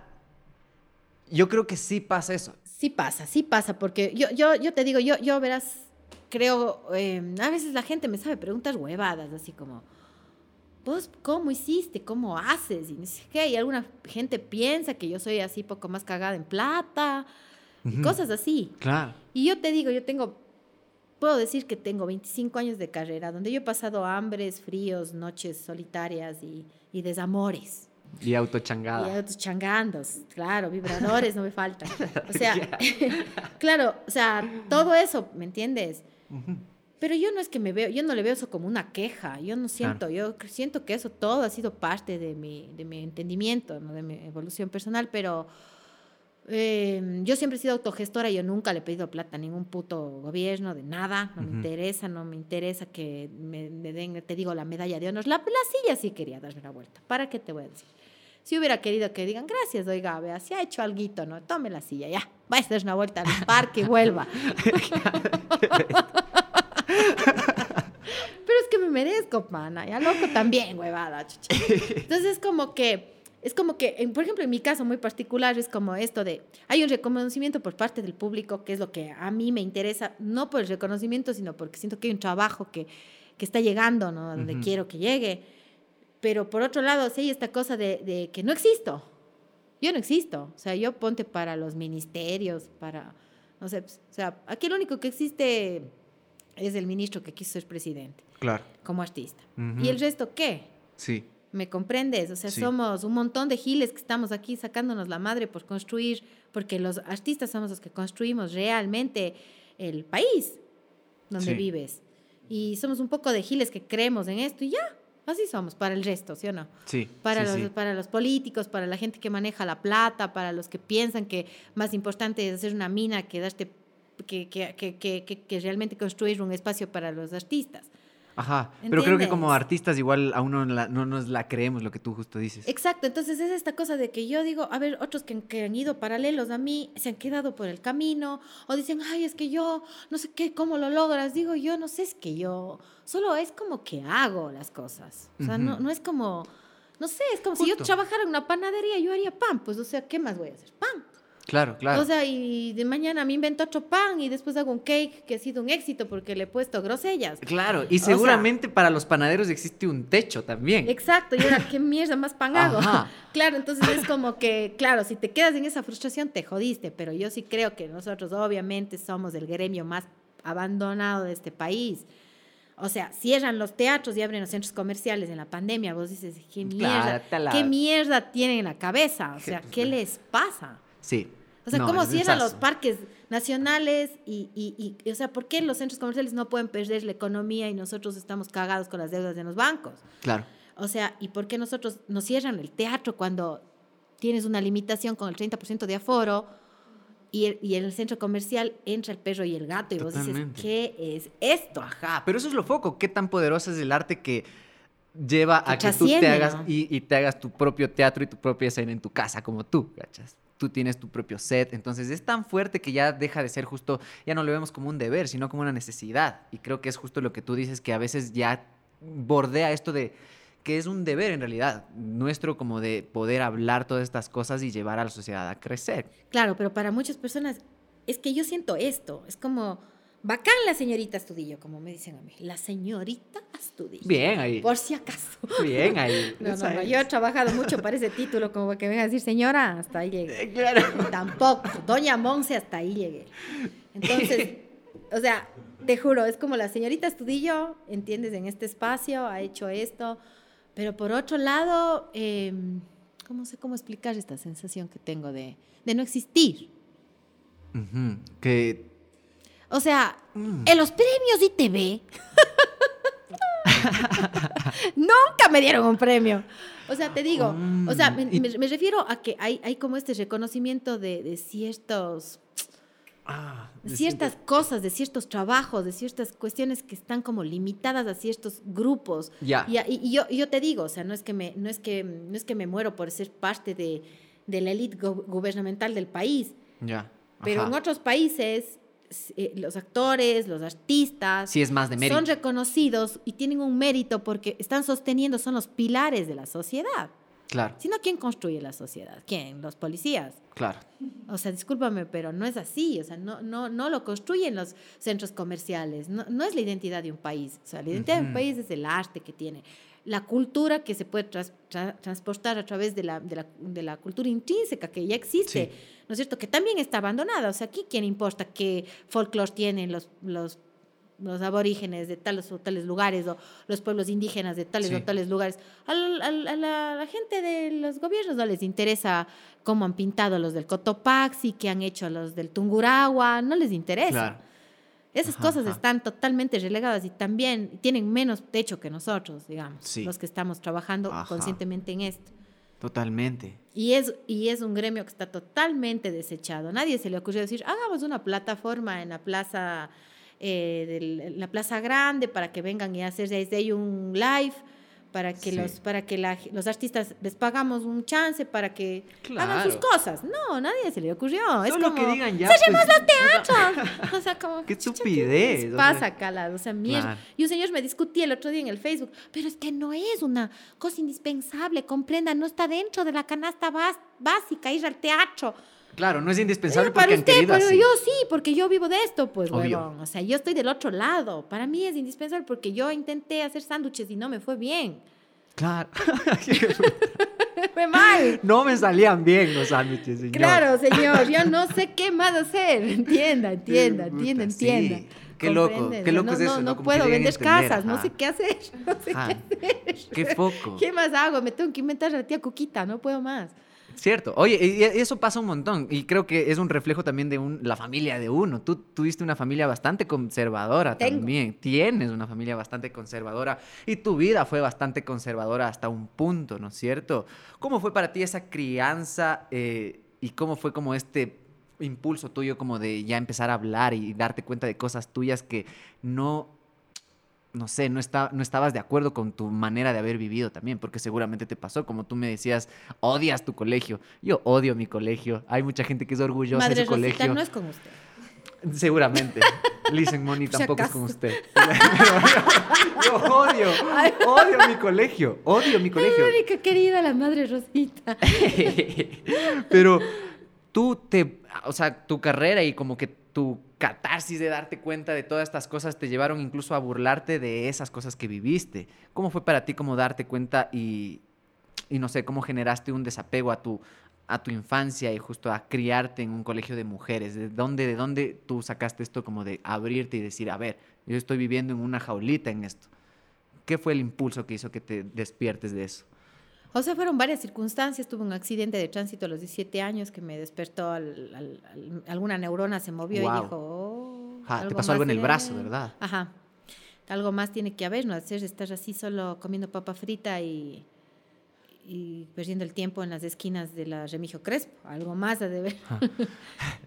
en serio fue así. Y después esa presión, yo sentía, pues, o sea, yo sentía la presión de todo, o sea, si tenía mi novio teatrero, que porque este, porque o sea, el teatro me despertó realmente a mí la conciencia, ¿no? Las primeras cosas, pero y eso sí, decir, chuta, pero es que mm, algo más tiene que haber, pues es que no puede ser tan limitada la vida, o sea, yo siempre sentía esta cosa, esta presión ahí de que de todo era castigo, o sea, todo y era en colegio, malo, y en colegio de era mujeres, de monjas. Ven, es... peligra peligroso, todo era como los papás que te dicen, antes que te subas a la silla te vas a caer. Claro. Todavía no te has subido a la silla. Y me decía, pero esperen un rato, si ni me iba a subir. O sea, sí, sí, sí. ¿Has visto a los guaguas? Les dicen así. Claro, claro, claro. Ah, no, no, no, no, no, no, no, no, te vas a quemar. Y todavía ni, ni prende la vela. O sea, es como... Sí, de hecho yo tengo justo una memoria así que no me dejaron saltar de un lugar y me dijeron, te vas a hacer verga. Y yo no salté. Y me acuerdo tanto de eso que es como que te Es queda. focazo. Entonces yo sí sentía eso, me daba iras. O sea, Ajá. tenía iras, tenía, ay, ganas de, de, de, de pegarles a mis papás. Claro, claro, claro. Ya, sí, se sí, van sí. todos a la mierda y déjenme en paz. Y uno no sabe ni por Y qué, si me quiero claro. lanzar del mm, quiero lanzar del tercer piso ya es mi problema y o sea, siempre esta rebeldía por la causa de la presión. Entonces es Ujú. como eso eso me hizo como decir, no, no. O sea, yo no puedo más, yo no, tengo- yo no me puedo quedar en Cuenca, yo no puedo seguir aquí, yo no soporto que, que si bailo, que porque bailo, que si no bailo, que porque no bailo. O sea, siempre pensaban que yo me pegaba alguna huevada extra porque yo soy de bailar hasta que se acabe la fiesta. O sea, yo puedo bailar sin tomarme nada, sin hacer nada, yo puedo bailar. O sea, Claro. yo di noche, tres días. Mi vieja es igualita. Ya. Yo le veía a mi vieja no así dándose, dándose, sea, que se ha pegado. y yo no tengo ne- necesidad de drogarme para eso. O sea, me puedo drogar, pero no, también, ¿cachas? Ya, fin. Y ya, pero es como, no necesito eso para verdad. O sea, soy una persona así, porque soy así, soy alegre y soy así. Y ya, pero es que era drogadicta. Porque es que la man de ley se pega perica porque está bailando. ¿Cómo puede ser que baile tanto? Claro. Y además de esa manera tan irreverente, moviendo la cadera de un lado para el otro, cuando las damas bailan con las piernas cerradas. Y rascándose la nariz. Claro, sí. Y, y- y si le sacan a bailar solita, no, está drogada. O sea, Claro, ¿cachas eso? claro, o sea, era claro, una turro, frustración ajá, total por todo donde le veas. O sea, que si, que si esto porque los papás han de tener plata, que si los otros porque... O sea... Una eh, jaula social. Sí, sí, o sea, y a veces, a- a- yo por eso aquí en Quito, como no conozco, o sea, no pertenezco a ningún grupo, medio, gueto, nada de lo que no quiero ser parte de nada. Me siento independiente, totalmente independiente. No sé, no, no tengo un grupo de amigos. O sea, yo a veces me da pena porque sí veo gente que dice, no fui con mis panas y yo, este, yo no. Así, porque no tengo. o sea, no tengo un grupo con el que me voy a la playa y después con el. No, no sé, no, no, no pertenezco. No soy así, no puedo, no, no. No me interesa ni para bien ni para mal, digamos. Así, yo mañana me invitas y digo, vamos, ya que churros. Ya, no hay ya, más. Se armó, ya, vamos, se armó. Calas, pero no soy así como que estar Claro. solo. como-. Entonces eso sí me limitaba, a mí me limitaba esto de que tienes que ser de la jorga y que si no estás con esas amigas y por qué ahora tienes otras. O sea, era una tortura china, de verdad. Entonces, ¿Y aquí en tú crees no. que.? Ah, y aquí en Quito no, justo eso te iba a Eso no, pero porque yo no, porque yo me aislé. Porque no había un Porque grupo que te sí- diga eso, no habría quien te ponga esas rejas. Sí. Pero yo, yo sí veo que hay gente que después dicen, y, y- y el mundo se une y dice, ha sido amigo del Nis quién, y yo, en serio, qué loco, Claro. y cómo pasan esas cosas en Quito, no, porque que fuera tan grande, pero Claro. es, es como eso, y después me, me pongo a ver que creo que yo solita hago mi propia, mi propia vida y por ahí no sé qué, y no me interesa lo que, en el, en el- en el buen plan, no me interesa lo que le esté pasando al otro en el sentido de, de que si se jaló las cuadras, quedó embarazada o, o se drogó, Ah, o se viendo, botó del puente, o, o sea, no sé, trato de no, trato cada día más de no, de- además de no juzgar, porque siento que, que yo también ya he hecho tanta, tantas cosas y que he sido juzgada tan mal, porque ha sido y porque no ha sido. Sí. Te digo, o sea, yo en Cuenca era una drogadita porque andaba con mi, con mi novio que era el, mi profesor de teatro y era así hiposo y Ujú. peli largo y pantalón roto. O sea, dro- ya, estereotipo, drogadicto. Y yo, no soy, yo nunca me he drogado, francamente. Yo de marihuana no he pasado. Claro. Para mí la marihuana no es droga. Claro, entonces no te Ya, drogado. no me he Claro, drogado. Entonces es como, pero tampoco si me hubiese drogado, tampoco tuviera problema de decir si me he drogado. Claro. ¿Entiendes? Ajá. O sea, porque ya, es así, ya, cada uno con su vida un florero y ya está. O sea, Claro. Ajá. para unos son las drogas, para otros es la meditación, ya está. Sí. Es exacto. así. Carlos. Entonces, esas cosas en Cuenca no era posible. Yo dije, cuando el primer día que yo comencé a hacer teatro, dije, esto quiero, Ujú. no hay pierde. O sea, el primer día que yo puse el pie en un escenario, nunca más Claro. quise hacer otra cosa. Volaste. Claro. nunca sí. más, nunca más. Yo no. Sí, No justo. me Creo que, ajá, como en, en la sociedad que vivimos, eh, hay estas rejas sociales súper raras, que es, hay una frase que me gusta un montón, que es, el pájaro que nace enjaulado piensa que volar es una enfermedad.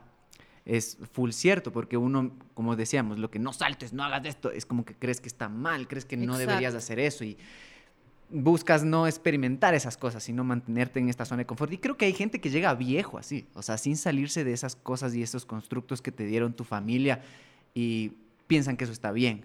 Claro, pero dentro de su mundo está bien, pues. Claro, exacto, ajá. Por eso los- piensa que lo demás es una enfermedad, justamente. Salir de esa jaula está mal, está muy mal visto. Fumarse un chafito por ahí está pésimo. Entonces, obviamente, se sataniza estos actos como de actuar, de hacer música y de hablar de cosas súper...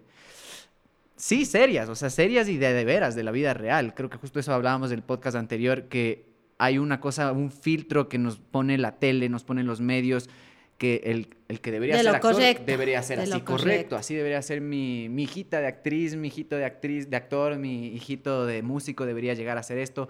Pero justamente son como estereotipos de ficción que no nos hablan la realidad. Y justo creo que Claro, y además no existe. no existen, claro, es, es, es algo tan extraordinario que no nos damos cuenta que hay cosas más reales y más, no sé, más sensibles en cada uno de nosotros por contar y por decir, como tú, como tú justamente buscas dar una lección atrás de los chistes, no solo, tú no buscas hacer chistes, tú buscas decir lecciones que a ti te han ayudado. Sí, bueno, a más llevar que la lección, la palabra lección me trauma a mí. Eh, Creo que me parece ¿cómo podría colegio. No, más que sí, nada es como que ser un filtro, eso me gusta mucho. Sí. Es como ser un filtro de algo que está queriendo ser. Generar que una- reflexión. eh, sí, es como una energía que está ahí y que quiere decirse de alguna forma y como eso, ¿no? Un día ves un cuadro y dices, ah, ve, loco Ajá. esto, me conecta, no sé qué. O lo que sea, ¿no? Que, que pueda llevarte alguna algo adentro tuyo. Y eso es lo que hace la pandemia, yo creo, ¿no? Sí, O sea, como sí, no puedes estar afuera, tienes que Ajá. irte adentro, pero no entendemos el- la metáfora o la simbología de ir adentro. Sí, Estar encerrados es un trauma, Calas, y a mí no me parece un trauma, por ejemplo. pero porque eres artista. Eso. Ajá, Sí. eso es algo locazo. Yo cacho que como artistas sí nos logramos zafar un poco de la pandemia. Yo eso decía como, ¿cómo será para un oficinista? estar encerrado y no tener su instrumento o algo con qué jugar. Así yo decía, "Ah, qué suerte que tengo. O sea, ahí agradecí un montón haberme dedicado a lo que me dediqué. Súper foco. Háblame un chance como de esto, de tus años ya buscando tu individualismo, que ahori- ahorita justo me estabas hablando, que pensar justo en uno mismo, tú relacionas mucho que Dios está en uno mismo, ¿no? Como que también es una parte espiritual tuya pensar en este... ah, individualismo es raro utilizar esta palabra porque muchas veces, yo lo he dicho también, se ha utilizado como insulto, que te dicen, ah, tú eres un individualista Ujú. y no deberías ser individualista. Pero cacho que ser individualista es en realidad pensar en ti, pensar en qué te hace bien, pensando en que, no sé, no vas a hacer daño a nadie y justo pensar en tu superación personal, en ser una mejor versión de ti mismo. ¿Cómo tú abordas esto de ser individualista? Porque tú te abriste a hacer monólogos, te abriste a hacer stand-up y dejaste de trabajar con gente por full tiempo. ¿Cómo ha sido para ti esto de ser individualista y tener el control? Oye, yo eso fue porque, porque realmente no tenía trabajo, o sea, siempre las necesidades te llevan a otros espacios también. Ajá. O sea, yo trabajaba en el patio de comedias, pero cuando ellas tenían trabajo de marujas, yo me quedaba sin trabajo porque yo no soy maruja. Claro. Entonces yo, cada vez que ellas tenían otras cosas que no eran las obras en las que yo estaba, yo me quedaba sin trabajo. Ujú. Y aparte de eso, una, de, una, una ex compañera tuvo un bien a ver, bien hacer, que no le, yo no le caía bien, de esas cosas que no tienes química por alguna razón Ya, y no te ha ajá. dicho nadie nada. Entonces yo no le caí bien desde que me vio el primer día. Y me cholearon de una obra focasamente, focasamente me cholearon de una obra de, de los monólogos de la vagina, que hicieron todas las actrices del Ecuador, las que eran, las que no eran, las que sí eran, las que no eran, las que iban a ser actrices, las que no eran actrices, las, todos hasta las... Es verdad, tú no estuviste ahí. Todo el mundo hizo esa obra, menos yo porque esta persona logró que me excluyan de ese proyecto. Entonces ahí la necesidad mía fue, a ver, ¿por qué tengo que esperar que otras personas crean en mi trabajo o piensen que yo puedo hacer o tal cosa? Tengo que hacer yo, pues, ¿qué voy a hacer? Tengo que trabajar porque yo también, de verdad, ya estaba sin trabajo. Entonces me dediqué a hacer mis monólogos y desde ahí ya el primer monólogo que hice, después dije, ah, me gusta esto porque el tiempo lo hago como yo quiero, lo distribuyo como yo quiero, hago las funciones donde yo quiero, el rato que yo quiero, con quien yo Control quiero total. control total de mi existencia. Y ya no quiero más jefes ni nadie que me esté diciendo cómo tengo que hacer las cosas y punto final se acabó. Y eso me llevó a hacer realmente, ahí así fue, no, no fue una cosa de como voy a explorar esto, no, fue así como Claro, tengo una necesidad, necesidad. tengo que hacer esto, punto, fui, hice. Y después me quedé en eso, como te digo, por una cuestión simple de organización. Y ahora sí, ponte esto de compartir con María Morena, es lindo, Ujú. porque, porque siento que hay otra energía ahí vibrando y que me puede aportar. Pero, pero, Pero sigues sí, teniendo tú el sigo control. teniendo el control, sí, la- de alguna manera sí. Este, intenté hacer una obra recién con una compañera y luego ya me, me- tengo un problema en la rodilla que me- el doctor me dijo no puede brincar, ni siquiera era una obra full física, una obra para niños, estamos haciendo una obra para la familia.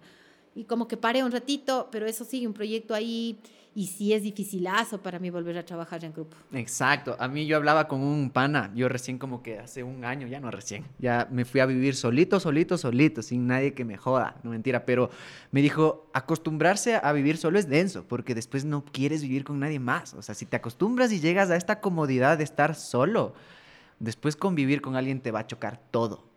Y creo, yo hice clic justo viendo tus entrevistas, dije, a esta man seguramente te pasa lo mismo. Claro, por eso no tengo volver". marido, ¿ves? pero, pero del escenario hablo yo. Ay, ay, ay. Oh. Mentira, pero, pero sí. Pero yo digo, en el escenario, seguramente tú ya tienes tus normas, tus procesos, que luego va a ser difícil que alguien venga y te quiera mover esos marcos tuyos. ¿Cómo has visto Es para ti el regreso? tengo, claro, no, no, no, no, no hay tal. No, o sea, yo te digo en el escenario, sí, es lindo con esta compañera y es lindo porque te, qué bestia, fluyó unas cosas súper, fluyeron cosas chéveres. No, creo que no lo logré, creo que con ella tengo química y sí me gusta claro. hacer eso. Pues, eh, yo creo que todo depende de la química con las personas. Eh, ya si estás en un grupo de cinco o seis, no sé, porque ya eso ya es cuando puedes vos, no, es que el guagua, no es que el viaje, no es que tengo que irme, es que la, no es que, no, no puedo, o sea, no hay como coordinar en los tiempos actuales el tiempo de los otros. Pero esa perspectiva te la un dio. ensayo para una semana es como que- Claro, pero esa perspectiva yo creo que te la dio el trabajar sola y saber que tú puedes tener todo el control y, y el dominio y de que eso. yo digo, ¿no? me voy, me voy, me voy, me voy a Cuenca mañana porque tengo, me salió una función, chao, me voy. Y el otro no puede, ponte. Claro, es full como lo nos dijiste antes de que empecemos, que eh, una superproducción con full buenos equipos, con buena iluminación, con director técnico, director de lo que sea, bla, bla, bla, bla, bla. bla, Mira, se, sigue genera un- cayendo, se sigue caos. cayendo, se- es un caos. Ajá. Entonces, claro, o sea, yo, yo creo ahora que el, el- el- el trabajo es, es, no sé si la palabra es individual, verás. No sé si es, es diferente ser individualista que independiente. Ujú. O sea, es diferente, porque individualista es como que estoy pensando en un beneficio para mí sola y es un beneficio. Y lo, lo independiente es que yo trabajo conmigo misma, pero es para un bien común. O sea, creo que esa es la diferencia entre individual ¿Y cuál crees que es el bien común que tú has tenido? o sea, yo creo que el poder eh, compartir ese arte que cada uno tiene con el resto de una manera bonita, de una manera que sea orgánica, sea respetuosa, yo creo que eso es el bien común. O sea, lo Ujú. individual sería como que yo hago esto, pero de pronto estoy pensando, no me importa si el resto le llega, no le llega. No sé, yo he oído eso que dicen la gente. Hay algunos actores, al menos en el teatro se dice que uno tiene que trabajar no para el público, sino para uno mismo. Eso yo nunca compartí. Ujú. O sea, yo pienso que uno hace arte no para que se quede bonito en la pared aquí. Qué bueno que hagas un, un video para que esta pared también se comparta, ¿me entiendes? Claro. Eh, o si no, abras, tengas una casa abierta un día para que vengan a compartir aquí un Sí. concierto. Claro, es como el man Cierto. que escribe canciones pero solo se las toca en su cuarto. Eso. O sea, también, capaz claro, que está bien, es su búsqueda, mental, ¿no? pero, Ajá, exacto. pero yo digo, para mí es, el, el arte sí es una manera que sí- sí se debe difundir y el bien común es que podamos, para mí yo crezco cuando hago la obra, pero también el resto que le llegue también puede evolucionar también con eso. Sí, creo que es justo eso, ¿no? Salir del pajazo mental. Sí, Es justo eso. porque ser individualista, no sé, ahorita estamos en un mundo en donde tenemos que de- estamos dejando de pensar en el yo para pensar en el nosotros y es algo que la pandemia nos está trayendo por suerte. Pero también creo que es una consecuencia, ¿no? Como que cuando tú piensas en ti, también inconscientemente o, o por rebote vas a ayudar a un entorno también. Sí. Y no, depende cuál sea tu propósito. Porque Ujú. yo creo que todo radica en el propósito. Ajá. Yo creo que en el arte es un poco, es extraño. Yo por eso como que intento hablar bastante como de esto del individualismo porque yo estoy construyendo justamente esto, como estos conceptos. Y es del putas hablar con gente justo por eso, porque cuando tú, en el arte creo que hay que ser muy sincero con uno mismo, entonces ya es una cuestión bastante individual, ¿no? Como que si es que no te gusta y no estás de acuerdo con lo que estás diciendo, no vas a llegar a conectar con... el- Claro, como individuo, dices tú. Exacto, ajá. Sí, sí, o sea, viéndolo desde ese punto de vista, creo que es válido que vos digas, eh, es el no prostituirse, lo que estábamos Exacto, hablando hace un ajá, rato. O sea, yo no voy a pintar para darle gusto al señor del frente. Ajá, ¿cómo equilibrar eh, eso? mujeres Ajá. yuchas, porque a mí no me gustan las mujeres yuchas, me gustan las mujeres Sí. vestidas y yo voy a ser siempre mujeres vestidas, punto. Ujú. Y, y entonces ahí es donde estás rompiendo este, esta cosa de darle gusto al otro. Eso, eso sí ya no es independencia. Ya, en Ajá. cambio rompes eso que vos dices, yo voy a hacer, voy a hablar solo de esto que al público le gusta, lo que hace la televisión. Sí. Solo le voy a dar lo que el público quiere consumir, esta basura mental. Ya démosle Ujú. esto. Y ahí estás rompiendo con, con tu forma y te, te estás yendo en contra de ti mismo y eso ya, para mí ya deja de ser lo que, el propósito que tiene. Ajá, exacto. Es como esta, este equilibrio entre el individualismo y la independencia. Creo que eso justamente es como esa síntesis entre estas dos cosas, ¿no? Como para llegar a conectar. Está un Platón huevada nosotros. aquí Muy sale. vada, aquí con una biela se ve, carajo. ¿Qué Qué te- bacán. Sócrates, Hermes, Ameba. Qué rico. Oye, quería hablar contigo un poquito también, como un poco para cerrar, eh, sobre qué es lo que a ti te inspira. ¿Qué es lo que a ti te inspira y cómo tú bajas esa inspiración? ¿Cómo es tu proceso para escribir? ¿Qué son las cosas que consumes para llegar a escribir? Yo primero, mi inspiración más grande es mi, en este instante de mi vida, es mi hijo, ¿no? Es, es el reflejo más bello que tengo de mí misma. O sea, Increíble. es así. Yo le veo a él y es como que me embebo de mí misma y me pongo vanidosa. Digo, Ay, "Ay, qué lindo lo que estoy criando este monstruito. Claro. Es así, es como una cosa. y, y, y, y el tener esta, esta, esta comunicación a través de él, es conmigo mismo, pues, o sea, no hay otra forma. Claro. O sea, creo que las otras personas lo único que hacen es eso, ¿no? Mostrar, son, somos todos maestros de todos y te muestra, te muestra lo que tú quieres ver y lo que tú quieres y a veces es que no te gusta también.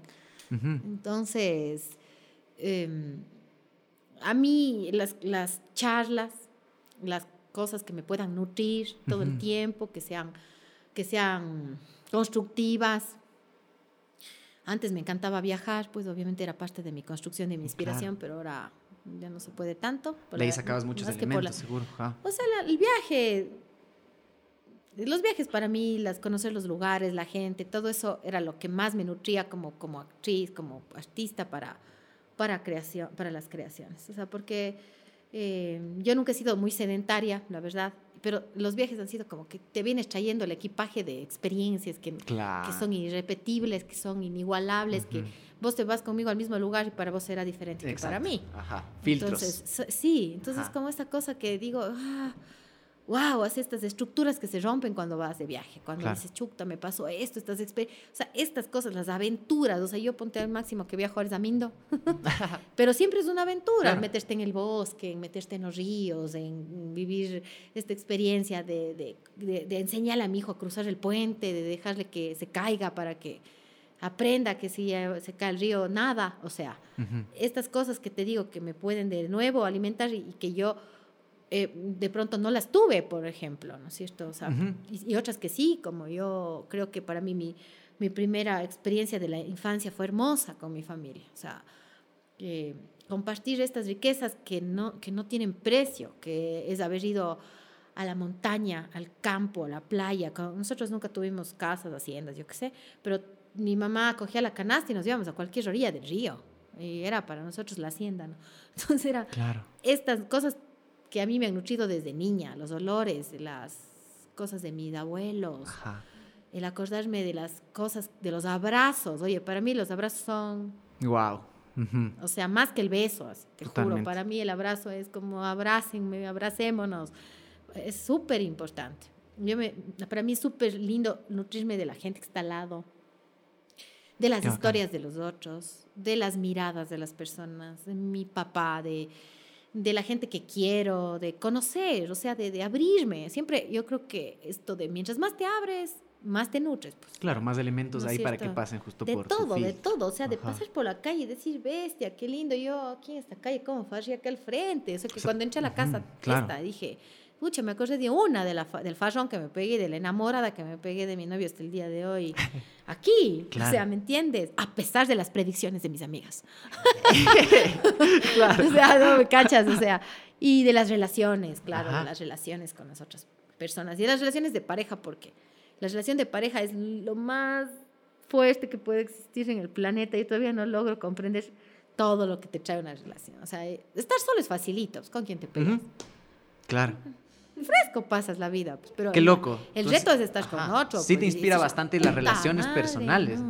claro. Y ponte a la vejez así, ahorita como vos dices, vivir solo. Yo también he vivido full tiempo sola y es complicado, pero ¿verdad? Por eso no, no, no, vivo con nadie, porque también sí me gusta esta parte de mi individualidad. Claro, el control total. Me gusta mi casa, me mi cama se, se, tiende así, la escoba es ahí, ¿no? Allá, es, es ahí la escoba. Totalmente. Ya yo vuelo de noche y la escoba es ahí. y no verlo desde, verlo desde ahí. O sea, esas cosas, todo, ¿no? Pero, pero creo que todo, todo en la vida es, es, nutritivo para el alma, ¿no? O sea, yo sí creo que es así. Yo sí creo que todo, Desde que te alimentas, desde que dices, me levanté hoy día y otra vez, ponte, me pude, morir ayer y, todavía estoy aquí. Claro. O sea, es esa experiencia de otra vez respirar, el yoga es mi inspiración profunda este, Qué increíble. Mis propias obras, me vuelvo a ver y digo, ay, ay, ay, me inspiro de nuevo. Todo es, todo es material, yo creo. Todo, todo para el artista es material para creativo. Todo, puede ser una tragedia. Exacto, que se transforme en comedia. Que puede ser una experiencia que te dijo que hiciste, pucha, así la escultura más hecho monstruo de lo que viste, así como le mutaron o le mutilaron a alguien en la esquina. Vos dices, mierda, de ahí me salió así la inspiración de lo importante que son los miembros, ¿ves? Claro, y es una obra bellaza. claro, así, no, Dionisios, así. O sea, cualquier cosa, cachas, todo, todo. Yo creo que en la vida todo es una inspiración. La vida misma es la inspiración. Es saber manejar el filtro de cada uno. Qué bacán, qué bacán, Monse, tenerte aquí. ¿Ves qué arrecho. Date un saludcita. Saludcito. Y dile a la gente que te ve y te escucha tus últimas palabras. No mentira. tus últimas palabras en este podcast. Nunca se sabe que esto después cueste plata, a ver, me. salgo de aquí muerta la chica. Vos así, yo fui el último que le entrevisté a la señorita Estudillo. Hago viral. Será, señorita, te estoy Señorita diciendo. De ¿dónde que me dices? eh? Em, ¿Qué te estaba mintiendo? Ay, así. A ellos les nada, ibas a mentir. Nada, les iba a mentir que bueno, este, nada, es chévere poder compartir estos espacios, estas épocas, estos momentos y que por lo menos para mí la pandemia es una y todo este tiempo difícil es un aprendizaje. Puede decir, tal vez me digan que no es así, pero yo pienso que es hermoso porque es una oportunidad para, para crecer, así para porque nos hemos fortalecido. Ya después de esto, ¿qué nos tumba, bestia? Totalmente. De Después ley ya va a haber algo. Después pues. del virus de la corrupción que tenemos, ¿qué nos Claro, tumba? O sea, sí. ¿qué? O sea, después de esto, ya, que te roben un poquito es huevada.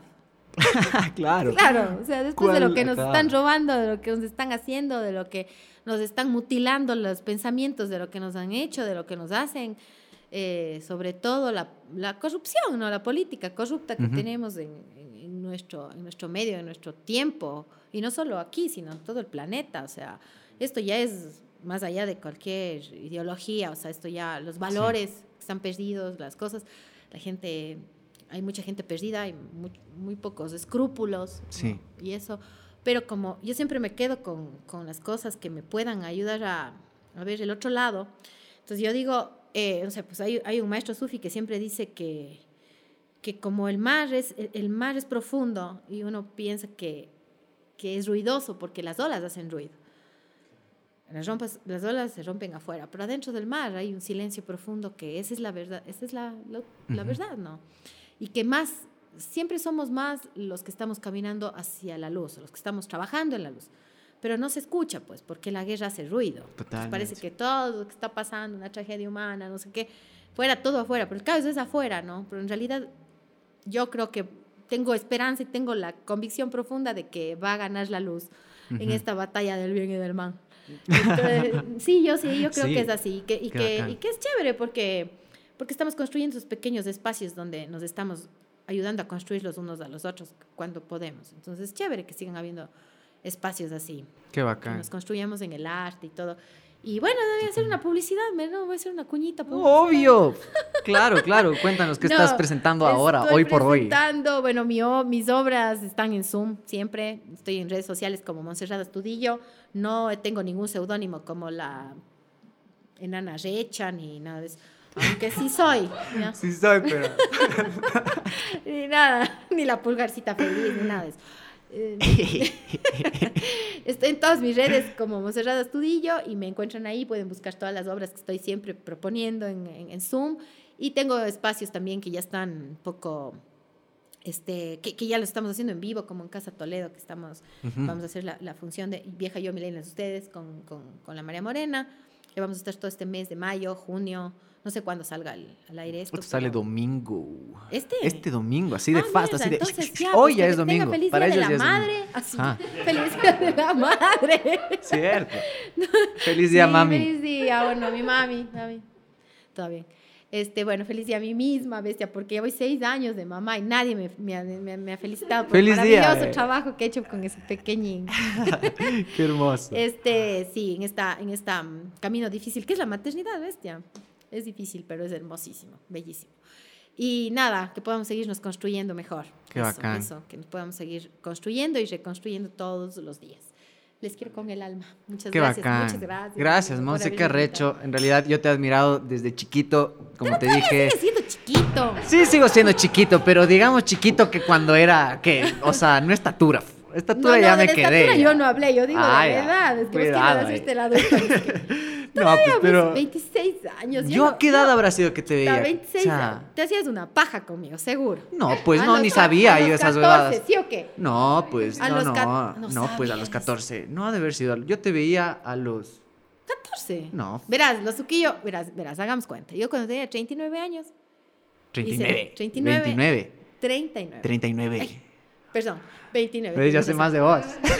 Vos Yo sí. Tenía perdón, 29 años, este, hice la suquillo. Del 29 a los 31 más o menos. Ahí hagan el cálculo, porque yo ¿Vos ya quemado. no, yo, ya. yo, yo falté a la clase de geografía. ¿Cuántos años tenía él? ¿Cuántos años? ¿Cuántos años? ¿Cuántos años? Bello, vos eres, vos eres de Argentina, vos sabes de ley. Yo tenía 29. ¿Cuántos años él tenía? Ahora tengo 46. Mm, Claro. Ah. ¿Cómo cuántos tendría? No sé. Qué basuras 12, ya para... ves. 12. Primer pajazo. ¿Ves? conmigo. 12 años, 14 años, no, pues a los 12 uno, no- yo ¿No no, sabía. No, no, ni fregando.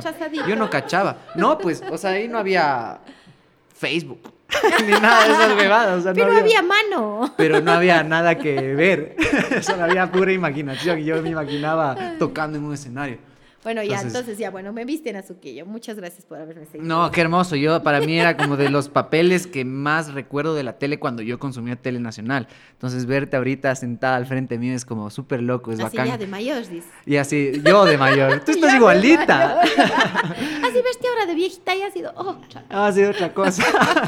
no, en serio, te admiro un montón. Siempre te he admirado, admiro mucho las temáticas de lo que hablas, de lo que abordas y tu proceso personal, de justamente de buscarte a ti y buscar tu propio camino, justo para suplir tus propias necesi- necesidades y tus propios mensajes también, que creo que eso es algo súper valioso que a veces nos perdemos en cumplir con la expectativa de personas, de la familia, de la sociedad, y creo que tú has sabido como romper todo eso y llevarlo a poner tu grano de yo soy así y así me voy a quedar, justo desde esto de proponer cantar en la Suquillo y que no sea parte del libreto e irte en contra de estos reglamentos de la vida incluso para poder expresar tu arte. Y creo que eso es algo que yo valoro un montón, incluso lo veo bastante en la música que yo admiro y lo veo bastante también en otros tipos de arte como lo que tú haces.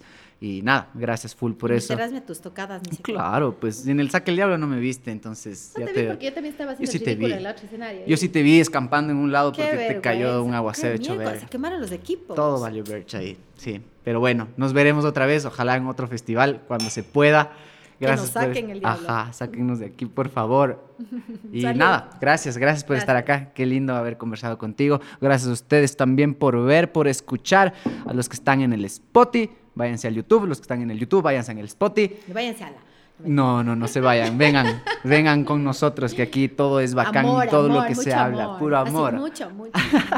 Acuérdense que esto no es una entrevista, esto es una conversación. Esto fue Dilemas, Ideas y Vidas. Nos vemos la próxima semana. Cuídense. Chau. chau, chau.